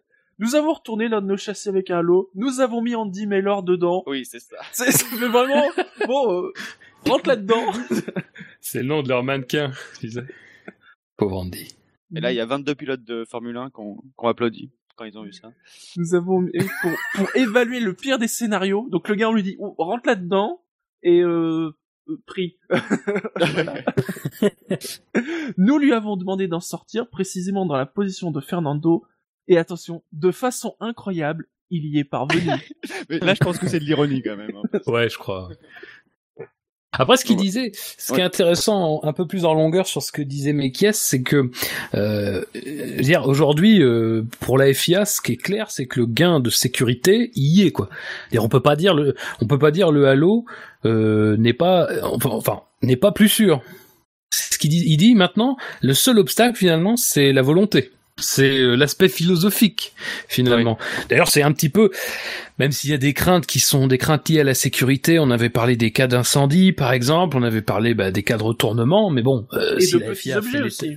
et de petits oui oui mais du coup ça ça rentrera un petit peu dans dans ce que lui il a appelé je crois il dit le bénéfice net en termes de sécurité c'est-à-dire qu'effectivement il y aura toujours ce risque là mais tu auras forcément une partie du risque qui existe qui existe actuellement qui sera enlevée Ben, donc voilà a priori il a pas de raison de nous mentir. Ils ont pas d'intérêt à nous mentir là-dessus. Donc voilà, là maintenant la question ça va être véritablement l'envie de chacun. Et, la, la, façon dont chacun va percevoir la F1 à partir de 2018 parce qu'on rappelle que c'est normalement en 2018 l'échéance fixée pour l'intégrer. Mais on avait déjà dit ça pour 2017 et ça s'est pas fait. Mais aujourd'hui on, va- on va avoir plus de, de tests. Il y en a eu l'année dernière, les tests de sécurité, tout ça, tout ça. Euh, voilà. Euh, là maintenant, on va on va plus pouvoir se cacher derrière, dire oh là là, l'intégration, euh, les tests. machin. Là, bon, a priori, le Halo, en l'état, il est intégrable euh, pour son but. Est-ce qu'on va l'intégrer? Ça, ça reste. Moi, je trouve que plus on avance, moins on va l'intégrer. Donc, j'ai hâte de voir ce qui va se produire dans les prochains mois, quoi. Mais euh, après, euh, sur la simulation qu'a fait la, la FIA, je pense qu'ils ont quand même pris le soin de la mettre contre un mur, la voiture. Mais euh, quand je vois les photos euh, de la, la McLaren d'Alonso, je me dis que mur. je me dis qu'il y aurait peut-être eu, euh, enfin, en tout cas, la McLaren d'Alonso aurait très bien pu se retrouver encore plus proche du mur ou dans un angle, dans un angle avec le mur, où euh, l'extraction du pilote aurait été encore plus difficile. Après, euh, faut espérer qu'ils aient fait plusieurs simulations avec plusieurs positions de la voiture, mais Ouais, mais enfin, c'est pareil, c'est un truc qu'on disait déjà, enfin, en tout cas que moi je disais déjà euh, début 2016 quand il y a eu cet accident, c'est qu'à un moment donné, euh, sortir de sa voiture, encore une fois, euh, c'est un réflexe euh, tout à fait euh, instinctif, c'est normal, mais c'est pas forcément plus sûr. oui, Encore une fois, disent, je- ils je le rappelle- disent. Je rappelle le cas de, de l'accident de, de Monza euh, 2000. Euh, Il y a un premier accident avec plusieurs voitures impliquées. Il y a un second accident derrière euh, au même freinage dans la deuxième chicane où là il y a une voiture qui en plus décolle, qui se qui, qui va en tonneau, c'est celle de Verstappen, euh, la rose de Verstappen si je me souviens bien, qui retombe d'ailleurs sur des voitures. Euh, moi encore une fois, ce qui m'avait impressionné dans l'accident d'Alonso, c'est pas le fait qu'il était sorti, non, c'est le fait qu'il était sorti extrêmement vite. Comment tu peux t'assurer que derrière t'as pas une voiture en perdition qui va venir te percuter Et là dans ce cas-là, allô, pas allô, Oui. t'es mort. Donc euh, encore une fois, c'est- très bien de vouloir sortir très vite, et, et je suis le premier à reconnaître d'ailleurs que l- l'année dernière, je- comme argument, j'avais dit les voitures aujourd'hui ne brûlent plus. C'est pas vrai, on l'a vu, euh, on l'a vu le- enfin notamment sur celle la Renault de Magnussen justement dans les stands, les voitures brûlent encore, peuvent encore brûler. Donc il y a une peur primale, c'est normal, mais il y a aussi euh, le fait de réfléchir, c'est-à-dire qu'encore une fois, quand Alonso est déjà à côté de sa voiture alors que elle est à peine immobilisée, c'est c'est aussi quelque chose qui n'est pas sûr. Donc euh, encore une fois, moi je préfère quelqu'un qui reste dans sa voiture et qui même a du mal à en sortir, mais que ce soit juste une crainte euh, qui qui soit irrationnelle. Comme toutes les craintes d'ailleurs, mais euh, voilà, encore une fois, il n'y a pas de, il y a un juste milieu à trouver quoi. Se sortir vite, c'est une exigence certes de la FIA, mais euh, c'est aussi un problème euh, potentiel. Et il y a une autre, ils le disent eux-mêmes à la FIA, que, un argument qui va dans le sens de que le pilote devrait rester dans sa voiture, c'est qu'aujourd'hui il y a des systèmes hybrides et euh, que le risque d'électrification est, est là et que euh, le risque est moins élevé si on remet la voiture droite et que le pilote sort euh, à peu près normalement après. Mhm. Ils disent Oui, qu'ils préfèrent que le pilote attende que la voiture soit retournée, mais ils acceptent que le pilote euh, sorte avant parce que ils comprennent que euh, euh, c'est- le, le réflexe de survie que tu Oui, sortes oui. le plus vite possible d'un truc qui est à l'envers sur toi. Quoi. Euh, Est-ce qu'il y a une autre actu euh, qui a euh, marqué, euh, vous, qui, qui vous intéresse, qui que vous voulez évoquer, Euh, bah, ou une citation du coup Alors j'ai une citation, mais c'est d'abord une, une actu. Enfin, une actu, c'est pas vraiment une actu parce que c'est pas officiel officiel, mais on sait que normalement mercredi, donc là le 18, il devrait y avoir un Conseil mondial du, sport automobile extraordinaire, euh, normalement, euh, qui euh, va euh, se pencher notamment sur un vote des actionnaires de Liberty qui aura eu lieu la veille, donc mardi. Donc normalement le jour où vous écoutez ce podcast, le jour de parution du podcast en tout cas, euh, sur justement l'avancée du processus de rachat de la Formule 1 par Liberty. Euh, donc voilà, ça serait euh, le vote de, de, de Liberty serait important parce que ça serait vraiment pour acter à ce moment-là le euh, la, la mise en branle de ce processus. Et la, le Conseil mondial, ce serait notamment euh, en grande partie euh, pour euh, euh, comment dire un petit peu prendre connaissance de ces avancées. Alors après, je sais pas si c'est exactement à partir de là qu'on va que, que la FIA va donner son accord, puisqu'elle doit donner sa bénédiction à la vente. Même si encore une fois, tout ça c'est du c'est du conditionnel et ça reste aussi soumis à d'autres possibilités à d'autres euh, comment d'autres problématiques qui sont toujours les mêmes hein. c'est-à-dire que la FIA euh, la situation de la FIA vis-à-vis de la vente de la Formule 1 du fait qu'elle possède des parts dans la Formule 1 et reste toujours un problème un petit peu euh, un petit peu limite quoi hein. c'est on est à la limite de quelque chose de, de, de, de légal ou pas par rapport à ce qu'avait dit notamment l'Union européenne au début des années 2000 sur le fait que la Formule 1 normalement ne devrait pas détenir une, une partie de la des, des une partie de, de, de, la Formule 1 en tant que, que, que société commerciale. La il y a FIA, ça et puis elle fait. Oui, la FIA, pardon. Euh, et euh, il y a ça et puis elle fait aussi que si c'est un conseil mondial, il y a aussi quand même des questions qui sont en suspens, notamment sur en matière réglementaire. On Moi, se ça me fait peur. que hein, dernier Depuis l'année con- dernière, euh, oui, bah c'est ça. Ah. Non, mais c'est euh, le, le- le Conseil mondial, le dernier Conseil mondial qui lui était prévu, euh, acté, euh, n'avait pas accouché sur grand chose. On avait juste eu l'officialisation du calendrier, alors que il y avait des questions en suspens et notamment celle de, des départs arrêtés sous safety car euh, systématiques. Euh, c'est quand même un point important. On aimerait savoir si si c'est le cas. Donc voilà, il y aura peut-être des, ch- des, des choses qui euh, qui seront euh, à discuter euh, à partir de mercredi soir, quoi, sur tout ce dossier. Pour l'instant, euh, pas trop de réactions. euh. Non. Et donc ta citation, Fab? Euh, alors moi c'est euh, Franz Tost qui euh, a dit, alors c'était en décembre me semble-t-il, il a dit, alors c'est pas tellement pour débattre dessus, mais enfin encore que, c'est- il a dit, en parlant du calendrier, à mon avis nous devrions, enfin à propos du retour du Grand Prix de France plus précisément, il a dit, à mon avis nous devrions aller dans d'autres endroits, il y a trop de Grands Prix en Europe. Alors euh, moi j'avoue que je, suis pas en fait j'ai pas vraiment de de- d'opinion sur ce sur ce sujet-là. Je- Sincèrement, je suis pas un, un ayatollah des grands prix en Europe absolu. Encore une fois, euh, pourquoi? Euh, pour quelles raisons Je veux dire, encore une fois, on peut évidemment trouver des raisons, euh, machin, mais euh, il y a aussi une dynamique euh, mondiale. Il y a, enfin, je veux dire, pour moi, c'est pas réservé à la, à la Formule 1 n'est pas réservée à l'Europe de, de droit divin, quoi. Dire, et en même temps, je suis pas non plus de ceux qui veulent absolument une expansion. À vrai dire, j'en ai un peu rien à faire. Mais je trouve que c'est intéressant qu'ils le disent parce que c'est quand même une opinion qui est, qui est qui est très très minoritaire. Moi, j'ai l'impression dans, dans le monde de la F1 globalement, en tout cas, disons les, les, les insiders, quoi, parce que bon, évidemment, autour, tous les gens qui s'occupent des grands prix euh, hors Europe euh, sont très contents d'avoir des grands prix. C'est pas la question, encore que. Mais euh, voilà, je trouve que c'est un avis intéressant. Il y a euh, lui, il détaille ça en parlant de, de, de- d'opportunités commerciales, notamment il parle de l'Afrique du Sud, il parle des États-Unis, il parle de l'Amérique du Sud. Voilà, pour lui, il y a, il y a quelque chose de, de l'ordre de la F1 devrait aller dans d'autres pays pour des pour conquérir un nouveau public, euh, pour solidifier des publics émergents euh, et pas forcément voilà se concentrer sur l'Europe. euh, et voilà, je trouve que c'est au moins un, un point de vue intéressant qu'on n'entend pas toujours et voilà. Mais même globalement, François, je pense qu'il dit euh, toujours un peu euh, ce qu'il veut. Et euh, des fois, il a des avis qui tranchent avec ce qu'on peut entendre un peu partout dans le monde de la F1.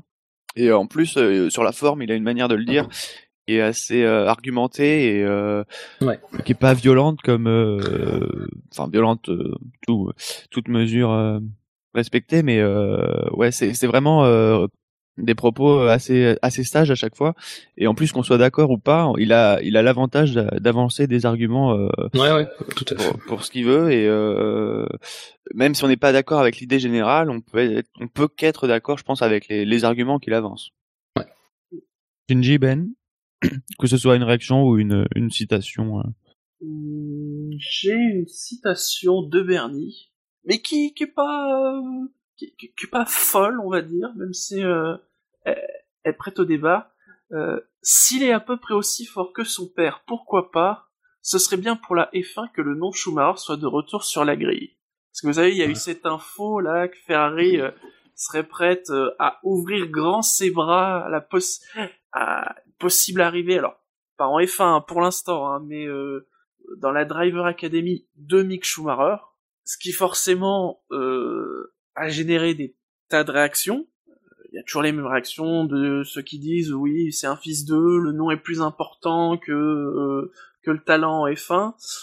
Euh, Enfin, il est pas encore, en, il est pas encore en F1. Hein, oui euh, oui, voilà, hein, il est encore loin euh, d'être en veut bien F1. lui- euh, après sur le talent, bon, euh, il a fait qu'une saison en monoplace, hein, euh, qui, bon, il a fait deuxième, donc je crois, oui, c'est ça, euh, en F4 italienne et allemande. Oui. Ce qui est, euh, bon, il y a eu, j'ai envie de dire, il y a eu mieux, mais il y a eu fait pire. premier, juste pour savoir. J'ai- pas vérifié question. qui. voilà. C'est vrai. C'est une très bonne question. Et euh, donc là, apparemment, euh, bah, il va passer en F3 Europe cette année, donc euh, une montée classique pour l'instant. Euh, Oui, puis c'est ça. Enfin, euh, Ferrari euh, de parle, enfin, je cite Bernie, mais c'est que Ferrari a dit on lui déroulerait le tapis rouge, mais c'est pour l'intégrer dans notre académie, c'est pas pour le mettre dans, la, Oui. dans une Formule 1 en 2018. C'est Ah non non non non. Après, ce qui, Euh. ce qui est peut-être aussi un peu gênant, c'est que, enfin, ça a pu être interprété comme ça. Euh, c'est le côté, euh, ils vont le prendre euh, vraiment pour le côté marketing euh, plus que pour le talent. Bon, euh, bah, c'est sûr que, enfin, bah c'est certain qu'avec un nom pareil, ça va lui ouvrir euh, des portes. bah, Ah, si en a pas de plus doute. il montre une pente de vitesse intéressante, c'est évident que voilà le marketing, euh, il y, y aura un atout marketing, forcément, forcément. Bah, de toute façon, c'est pas pour rien qu'ils ont pris le deuxième du championnat F4 et pas et pas le premier. Et forcément qu'il y a un lien Ah, pour l'instant, ils le... l'ont pas pris. Hein. Ils Oui, ont juste... Parce qu'en plus, il est plus lié du côté Mercedes que pour l'instant du côté de chez Ferrari. Oui, et puis c'est ça. Enfin, faut Bon. encore voir dans quel contexte on va te poser la question. A fait tiens, euh, le fils Schumacher. Euh, bon voilà.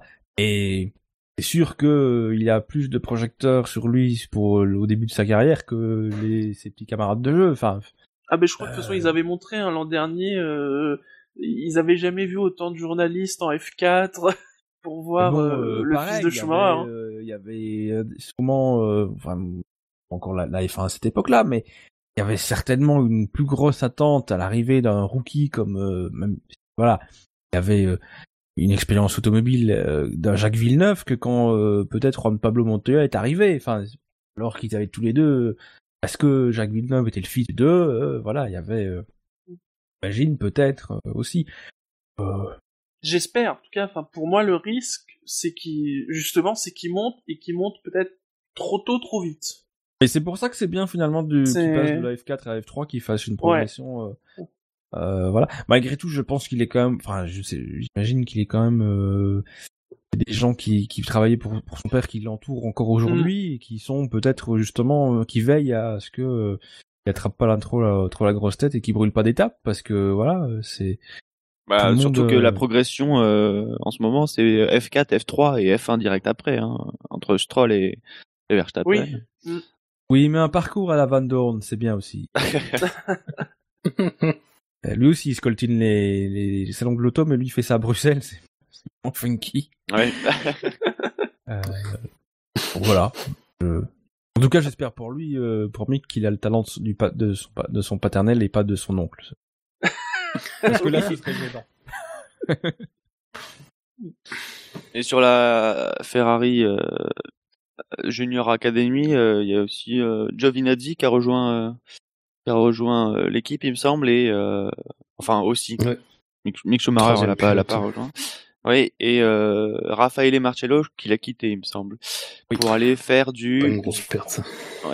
je sais plus ce qu'il allait faire, mais il allait faire quelque chose. Ah oui, du de la GT. Ah, de toute façon, ils ont besoin de, voilà, ils avaient déjà pas grand monde et dans ceux qu'ils avaient, il y avait Marcello, donc. euh, Oui. Voilà, Ouais. euh, donc ils ont besoin de, enfin, s'ils veulent avoir une académie qui ressemble un peu à quelque chose, il faut qu'ils qu'ils reprennent des gens, donc. euh, Alors ça, pour le coup, c'est quand même la plus grosse. Ça, c'est vraiment. On parle des, des échecs parfois des, des programmes jeunes. Ouais. pour le coup. Bon, après, bon. euh, évidemment, il y a le cas Bianchi. Il y a le cas Bianchi qui est évidemment euh, pas. euh, voilà, il était destiné. Ça, c'était sans doute. C'était, c'était le premier, euh, et c'était pe- peut-être sans doute la meilleure chance de Ferrari d'avoir quelqu'un de, de, de compétitif et de, qui provienne de sa propre académie. Bon, voilà.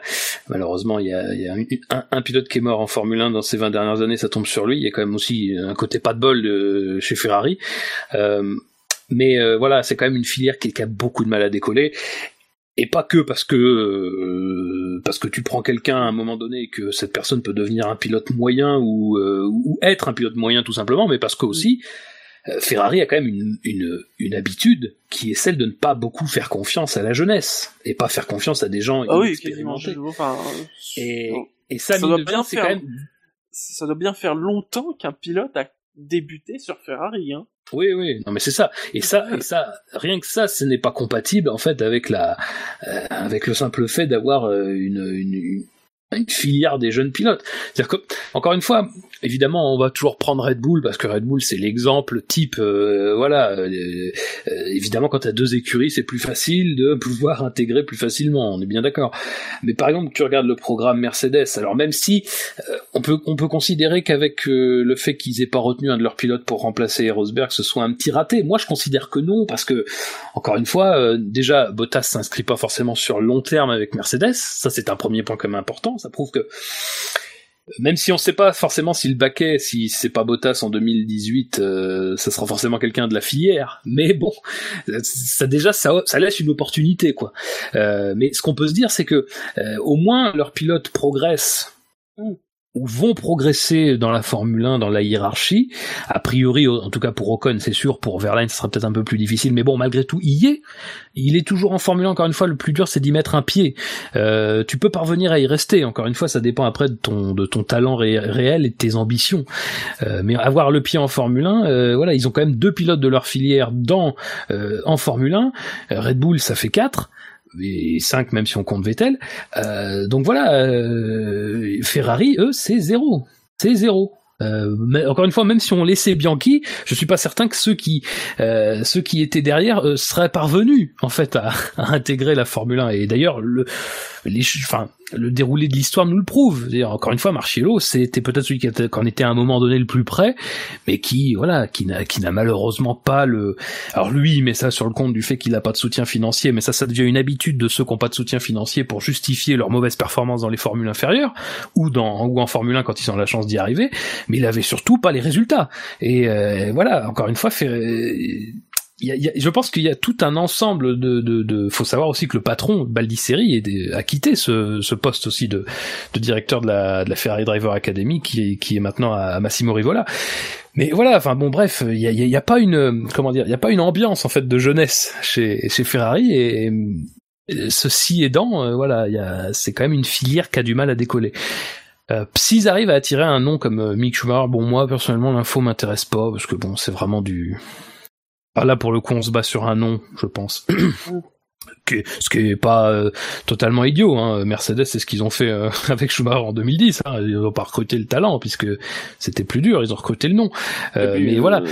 Ça vient de Bernie qui est, qui est quand même le promoteur, même si euh, c'est le premier à tirer sur la Formule 1, c'est quand même lui qui doit. Donc euh, y avoir le nom Oui. Schumacher, je pense que si ça vient de lui. euh, Ah, sur la citation, parce que sur Oui, le oui. fait que Ferrari Ouais. pourrait aller chercher Mick Schumacher, ça, ça ça. vient, ça vient pas de Bernie. Hein. Ouais. Non, mais je- ce que je voulais dire, c'est que c'est pas pour rien s'il s'exprime sur ce sujet et son Mm. contentement à avoir un Schumacher Oui. en Formule 1. Oui. Clairement, clairement. Ben, est-ce que tu veux conclure avec une euh, citation? Moi, j'ai, j'ai pas très très inspiré, puis j'ai un peu fouillé là pendant que vous étiez. J'ai trouvé euh, deux personnes, euh, Eric Warwick et euh, Jacques Villeneuve, qui critiquent un peu la, la F1 actuelle. En gros, ils disent que c'est trop facile, qu'on voit plus l'effort du pilote. Et euh, dans la citation, il y en a une de Villeneuve qui explique que l'erreur de la F1, c'est d'avoir écouté ses fans. Du coup, elle a mis le DRS, parce que comme ça, il y a 100 dépassements par course. Et donnez-moi un dépassement dont vous vous souvenez depuis le DRS, il n'y en a pas, parce qu'on ne voit plus l'effort du pilote. Euh, moi, je suis pas d'accord sur les dépassements dont on se souvient pas. Euh, il me semble qu'on a quand même déjà vu, malgré le DRS, des superbes dépassements au pied du, du Rédillon, deux années de suite. Ah, oui. Euh, on a vu euh, un Verstappen dépasser à l'extérieur à Blanchimont. On a vu, euh, évidemment, il y a des dépassements qui sont facilités par le DRS.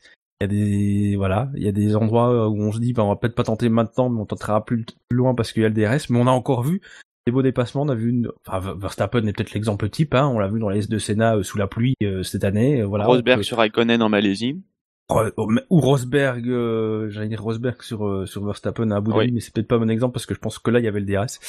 Oui. Euh, même si ça reste un dépassement où, où j'ai pas eu l'impression Au que dépassement hein, facile. euh, Voilà.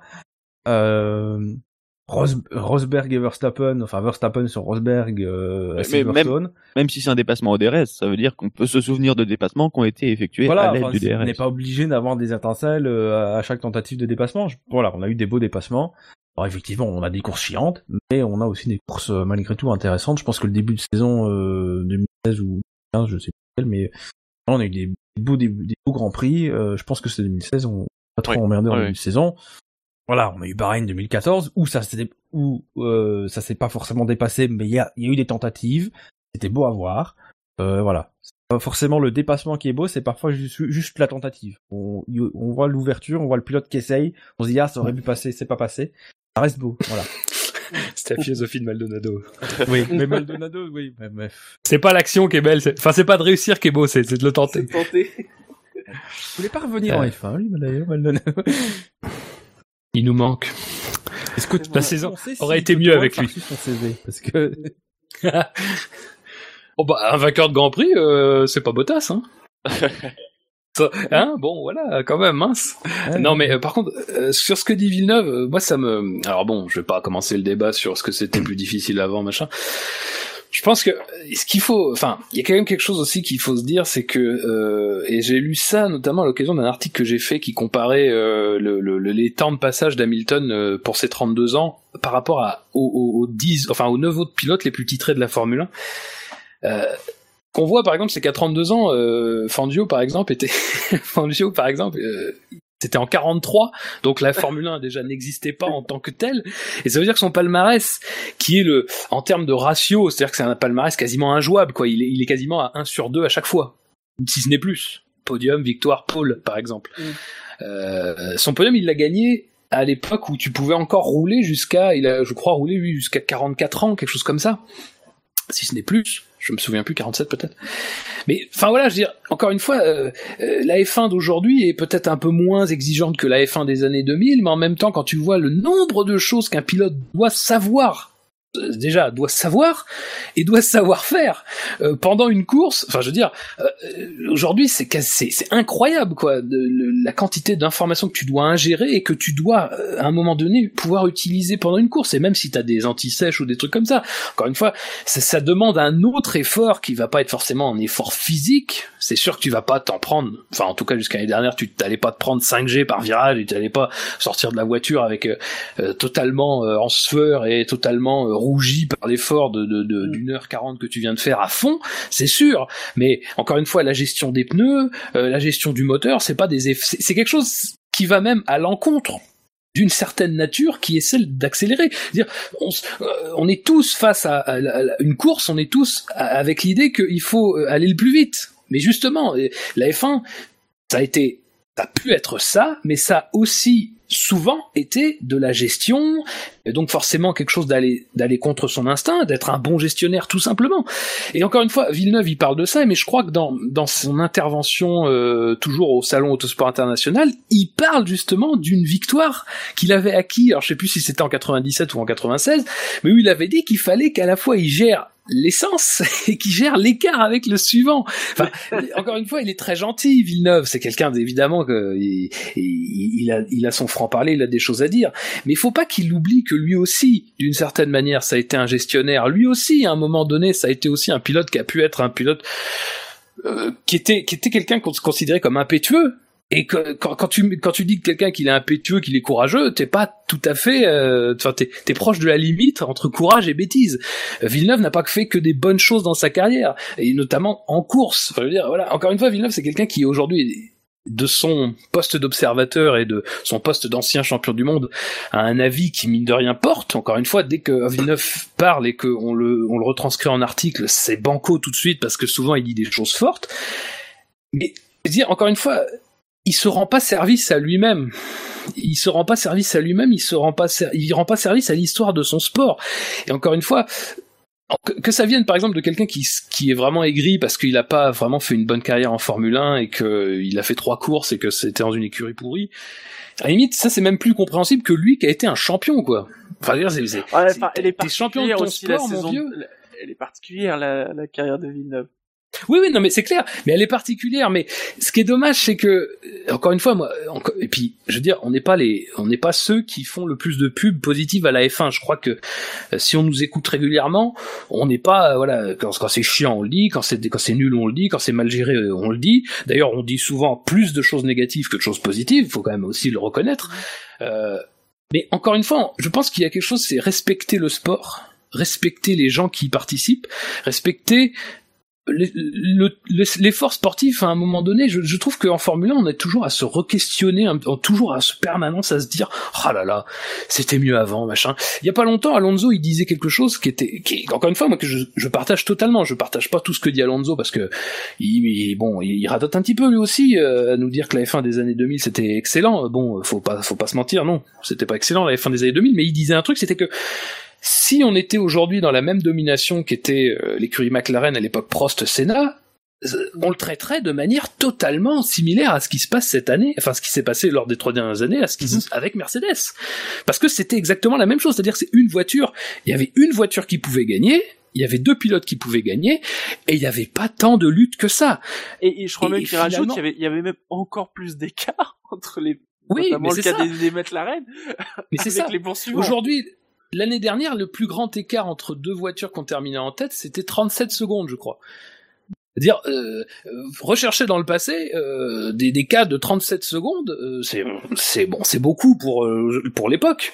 Mais enfin, voilà, c'est c'est très faible. Aujourd'hui, c'est c'est enfin il y a tout un tas de trucs comme ça où les gens ne sont pas très objectifs. C'est-à-dire que même pour pour dévaluer les performances des uns, par exemple, ils disent ah il y a plus de courses aujourd'hui, il y a plus de fiabilité aujourd'hui. Oui, mm. mais donc s'il y a plus de courses et de fiabilité, c'est pour tout le monde.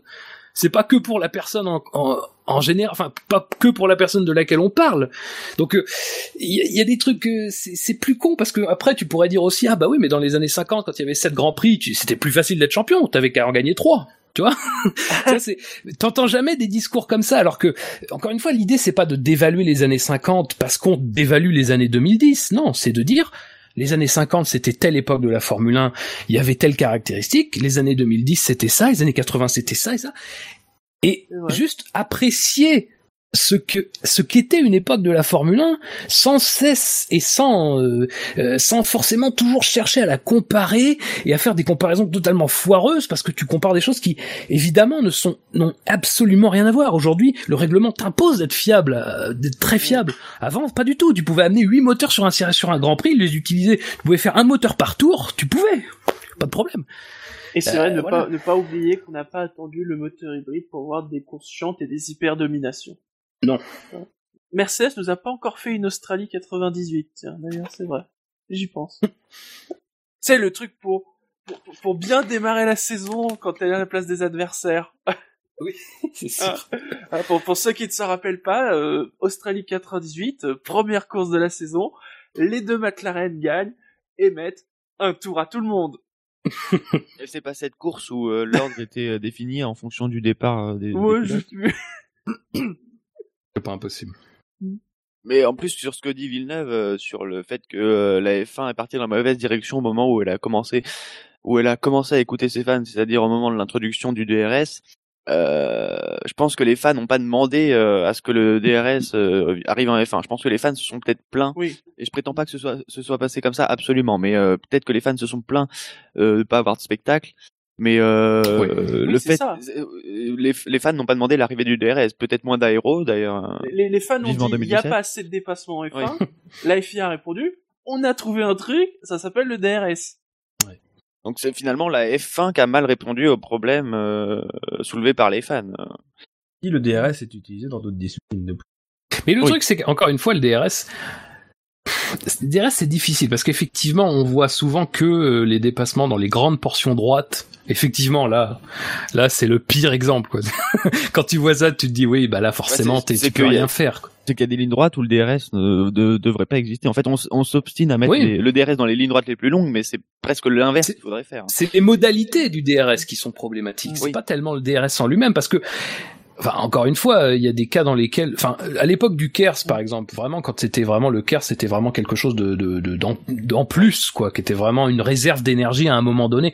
Aujourd'hui, c'est plus tellement le cas. Aujourd'hui, voilà, tu peux l'utiliser sur sur une trentaine de secondes. Enfin, c'est devenu une partie intégrante de ton de ton de ta propulsion. Le KERS à l'époque où c'était vraiment un boost, bah à la limite ça c'était presque plus intéressant parce que tu pouvais les gens pouvaient choisir où l'utiliser, comment l'utiliser en défense, en attaque. Le DRS, tu peux pas l'utiliser en défense, tu peux pas l'utiliser où tu veux. En plus, il y a même des endroits qui pourtant sembleraient favorables, mais où on t'interdit de l'utiliser parce qu'on juge que c'est trop dangereux. À un moment donné, c'est ça qui est un peu dommageable, quoi. C'est que le DRS, il ne profite qu'à l'attaquant, Alors parfois même, il a, parfois il est bénéfique parce que effectivement, euh, il rapproche ou il, permet de ne pas casser un, binôme et donc de mine de rien de maintenir une lutte qui normalement ne, serait pas maintenue. Mais la plupart du temps, effectivement, dans ces modalités-là, ça fait pas rêver quoi. Ça fait pas en plus, enfin, dans son usage, euh, il y a un côté très routinier, très figé dans l'utilisation du DRS maintenant.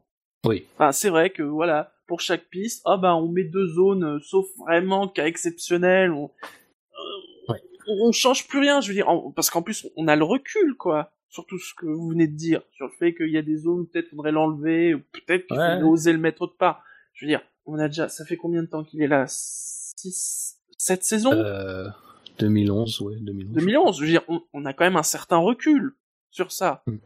Et euh, à part certains ajustements qu'on a pu voir, genre à Yas Marina, où enfin on met deux, euh, deux points de détection au lieu d'un, c'est très figé finalement. C'est toujours pas le cas en Australie d'ailleurs. Mm. Oui, mais tu vois, c'est vrai ce que tu dis, Shinji. Mais ça fait partie d'autres trucs qu'on questionne pas, comme la question, enfin, comme le fait par exemple de passer pourquoi que cette année c'était pas ça? Du coup, même du coup l'année dernière la modalité était un petit peu diluée dans le fait qu'il y avait trois gommes différentes, mais je me souviens qu'on a vu un débat sur le fait que par exemple fallait utiliser deux types de pneus obligatoirement. C'est-à-dire encore une fois, je dis pas que c'est bien, je dis pas que c'est mal, mais je dis pourquoi on se questionne pas?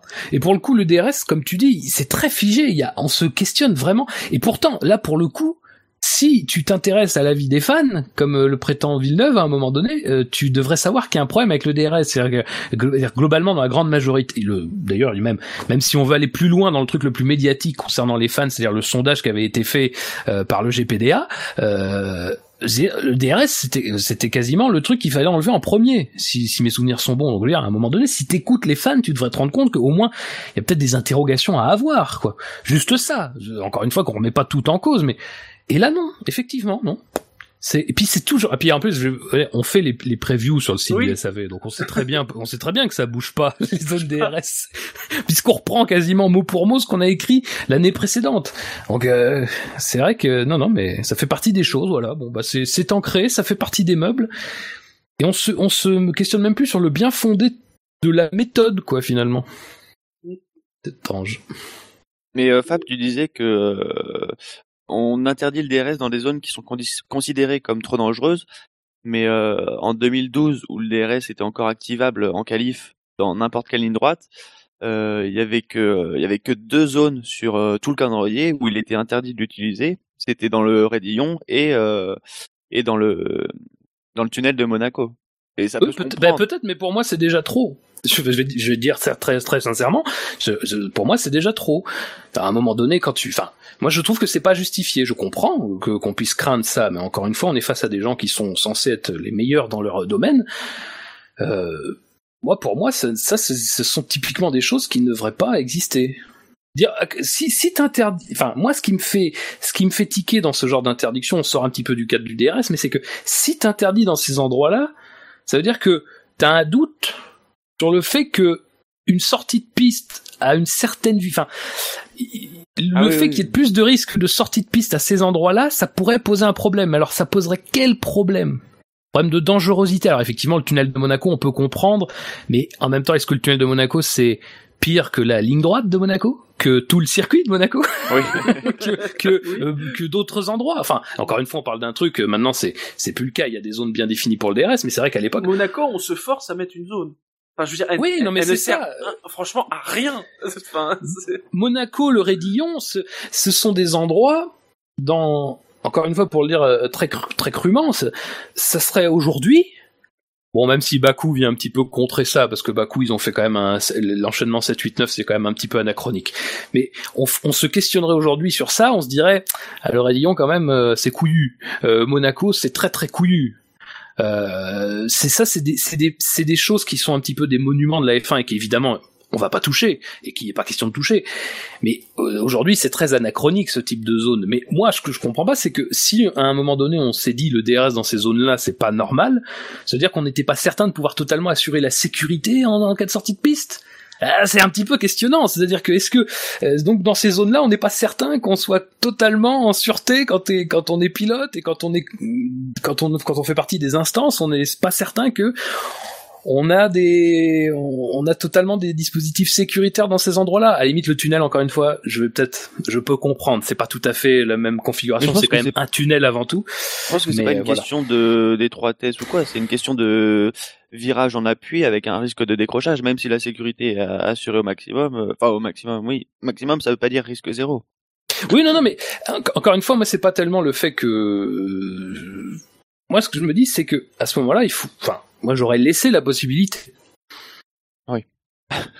Et Maldonado, non, Maldonado l'aurait pris cette possibilité.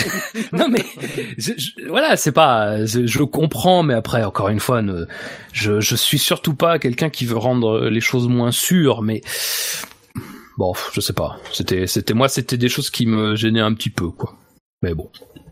Sur Villeneuve, le DRS ou euh, ou Barvic, ça va? Moi, je pense que Fab a fait le tour. Hein. oui, Et donc, pour euh, cette dernière actu euh, de cette première émission d'actu de l'année 2017, on va parler d'une actu euh, pour bien terminer, pour bien nous mettre la pêche, hein, pour bien finir l'émission sur une note joyeuse. Manor, l'écurie Manor, qui a été placée sous l'administration judiciaire Mm. une une procédure qui ne concerne que euh, le Just Racing Services Limited, euh, qui est la partie qui s'occupe euh, vraiment de Manor, si j'ai bien compris. C'est un peu compliqué, je m'y perds rapidement dans, dans les termes. donc ça veut dire que ça ne concerne pas Manor Grand Prix Racing Limited. Et logiquement aussi, que ça ne concerne pas la partie endurance, qui est une partie totalement indépendante de, de Manor. Donc euh, normalement les la date limite pour trouver un, un acheteur c'était le 20 janvier et apparemment ça a été repoussé à, au 31 janvier parce que les employés ont été euh, ont été payés par euh, par le l'administrateur qui est FRP Advisory. Ils ont pas annoncé qu'il y avait il y avait une offre peut-être? Oui, la, la, bonne info du jour c'est que apparemment il y a eu ouais à défaut d'une offre au moins des discussions. ouais avec une partie, enfin plusieurs, apparemment plusieurs parties, dont une qui serait prête à, faire une offre. Et euh, apparemment, plus on avance dans le temps, plus cette offre euh, et, moins cette offre plutôt est importante parce que euh, cette partie qui veut racheter racheter Manor estime que plus on avance dans le temps, plus il leur faudra d'argent pour permettre à la voiture de rouler en, temps et en heure. Donc moins il y aura d'argent à consacrer dans la dans le rachat de, de Manor. Apparemment, ce qu'on dit en tout cas, c'est euh, ce qui est rassurant aussi d'un côté, c'est que si le rachat va va au bout, c'est que la voiture serait prête pour euh, pour les essais hivernaux en tout cas. Et euh, la FIA a quand même été jusqu'à sur les premiers grands prix de la saison autorisé Manor à, avoir un, un ancien châssis. Ça paraît difficile quand même, mais apparemment c'est faisable. Hein, un ancien châssis, mais quand même modifié euh, aux ouais, caractéristiques 2017. Hein un châssis modifié, mais euh, sans. Euh, euh, j'ai vu sans obligation de passer les crash tests sur ce châssis qui, serait déjà homologué de, 2016 du coup. Ah, c'est une proposition qui, qui sent un peu la saison 2015 avec des pièces, une voiture rattachée avec des bouts de ficelle. Ouais, ça. Je suis pas sûr que si c'est pour participer dans ces conditions-là, ça vaut vraiment la peine de participer. Je pense Après, que c'est ce qui a poussé le, la mise sous administration l'incertitude de pouvoir euh, mener la saison 2017 de manière euh, satisfaisante. C'était pour reconnaître euh, une nouvelle saison 2015 vraiment faite de voilà ils ont vraiment souffert. voilà. Maintenant, c'est vrai que c'est c'est voilà, c'est jamais une bonne nouvelle de voir une équipe sur la sellette et potentiellement disparaître. Surtout que malgré tout, bah, on a on a un petit attachement particulier avec Manor. C'est très triste au vu de la saison qu'ils ont fait l'an dernier. Voilà, ils ont fait voilà parce qu'en plus ils ont fait globalement euh, ils ont fait une belle saison 2016. Euh, d'autant plus belle que voilà 2015 a vraiment été compliqué euh, dans des conditions particulières aussi. C'est le Brésil hein, qui a tout changé. Hein. Ouais bah ouais. Voilà. Et je me demande si j'aurais pas été moins triste. Enfin voilà encore une fois on n'aime pas voir une équipe partir parce que voilà, c'est des compétiteurs des compétiteurs en moins, puis c'est malgré tout plein de gens euh, qui travaillent derrière, donc c'est aussi euh, des mauvaises nouvelles pour eux.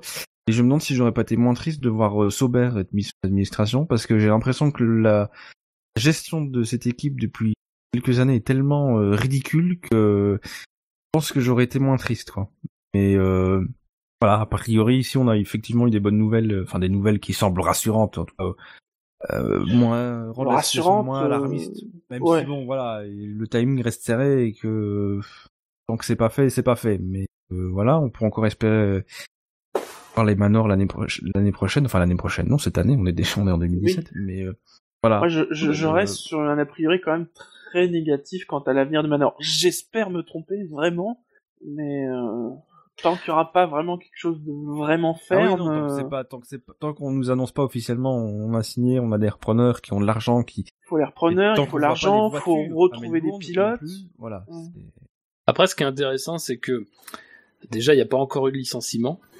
Euh, Ça concerne mine de 200 rien- employés, non? 200. Ouais, c'est ça. Deux- ouais, 215, 212, je sais plus. Et que mine de rien, c'est pas une écurie exsangue quoi. C'est pas genre le truc vraiment, euh, euh, c'est pas HRT, c'est-à-dire c'est pas une fin pitoyable avec euh, plus, enfin plus personne dans l'usine. Là, on sait qu'à l'heure qu'il est, on travaille encore dans l'usine. Euh, on travaille, on travaille encore pour laisser euh, justement pour avancer le plus possible avant, bah, soit qu'on commence vraiment un processus de licenciement. Et là encore, processus de licenciement qui est pas forcément quelque chose d'irréversible, mais forcément, euh, plus t'avances, moins t'as de possibilités. Encore une fois, ils ont le droit de manquer trois grands prix dans la saison, faut pas, faut pas l'oublier, c'est possible. Euh, mais euh, bon, voilà, il faut, il, plus t'avances et moins tu cours, bah malheureusement, moins t'as de chances de, de courir. hein. Ça c'est, c'est mathématique, mais c'est vrai qu'on travaille encore, euh, on arrive encore à payer les salaires pour le mois de janvier. C'est-à-dire que tout n'est quand même pas noir, quoi.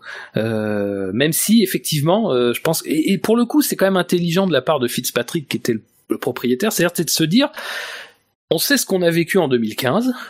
Justement, on s'était toujours dit, au moment du rachat, nous, si ça part comme ça, c'est-à-dire si euh, une saison on n'est pas certain de pouvoir financer, on va sous administration parce que ça sert à rien de euh, ça sert à rien de le faire et de pas être sûr de la terminer. Je pense que c'est une approche très intéressante, enfin très intelligente de toute façon. C'est-à-dire qu'à un moment donné, c'est pas la peine de créer de faux espoirs et de rendre encore plus difficile les choses.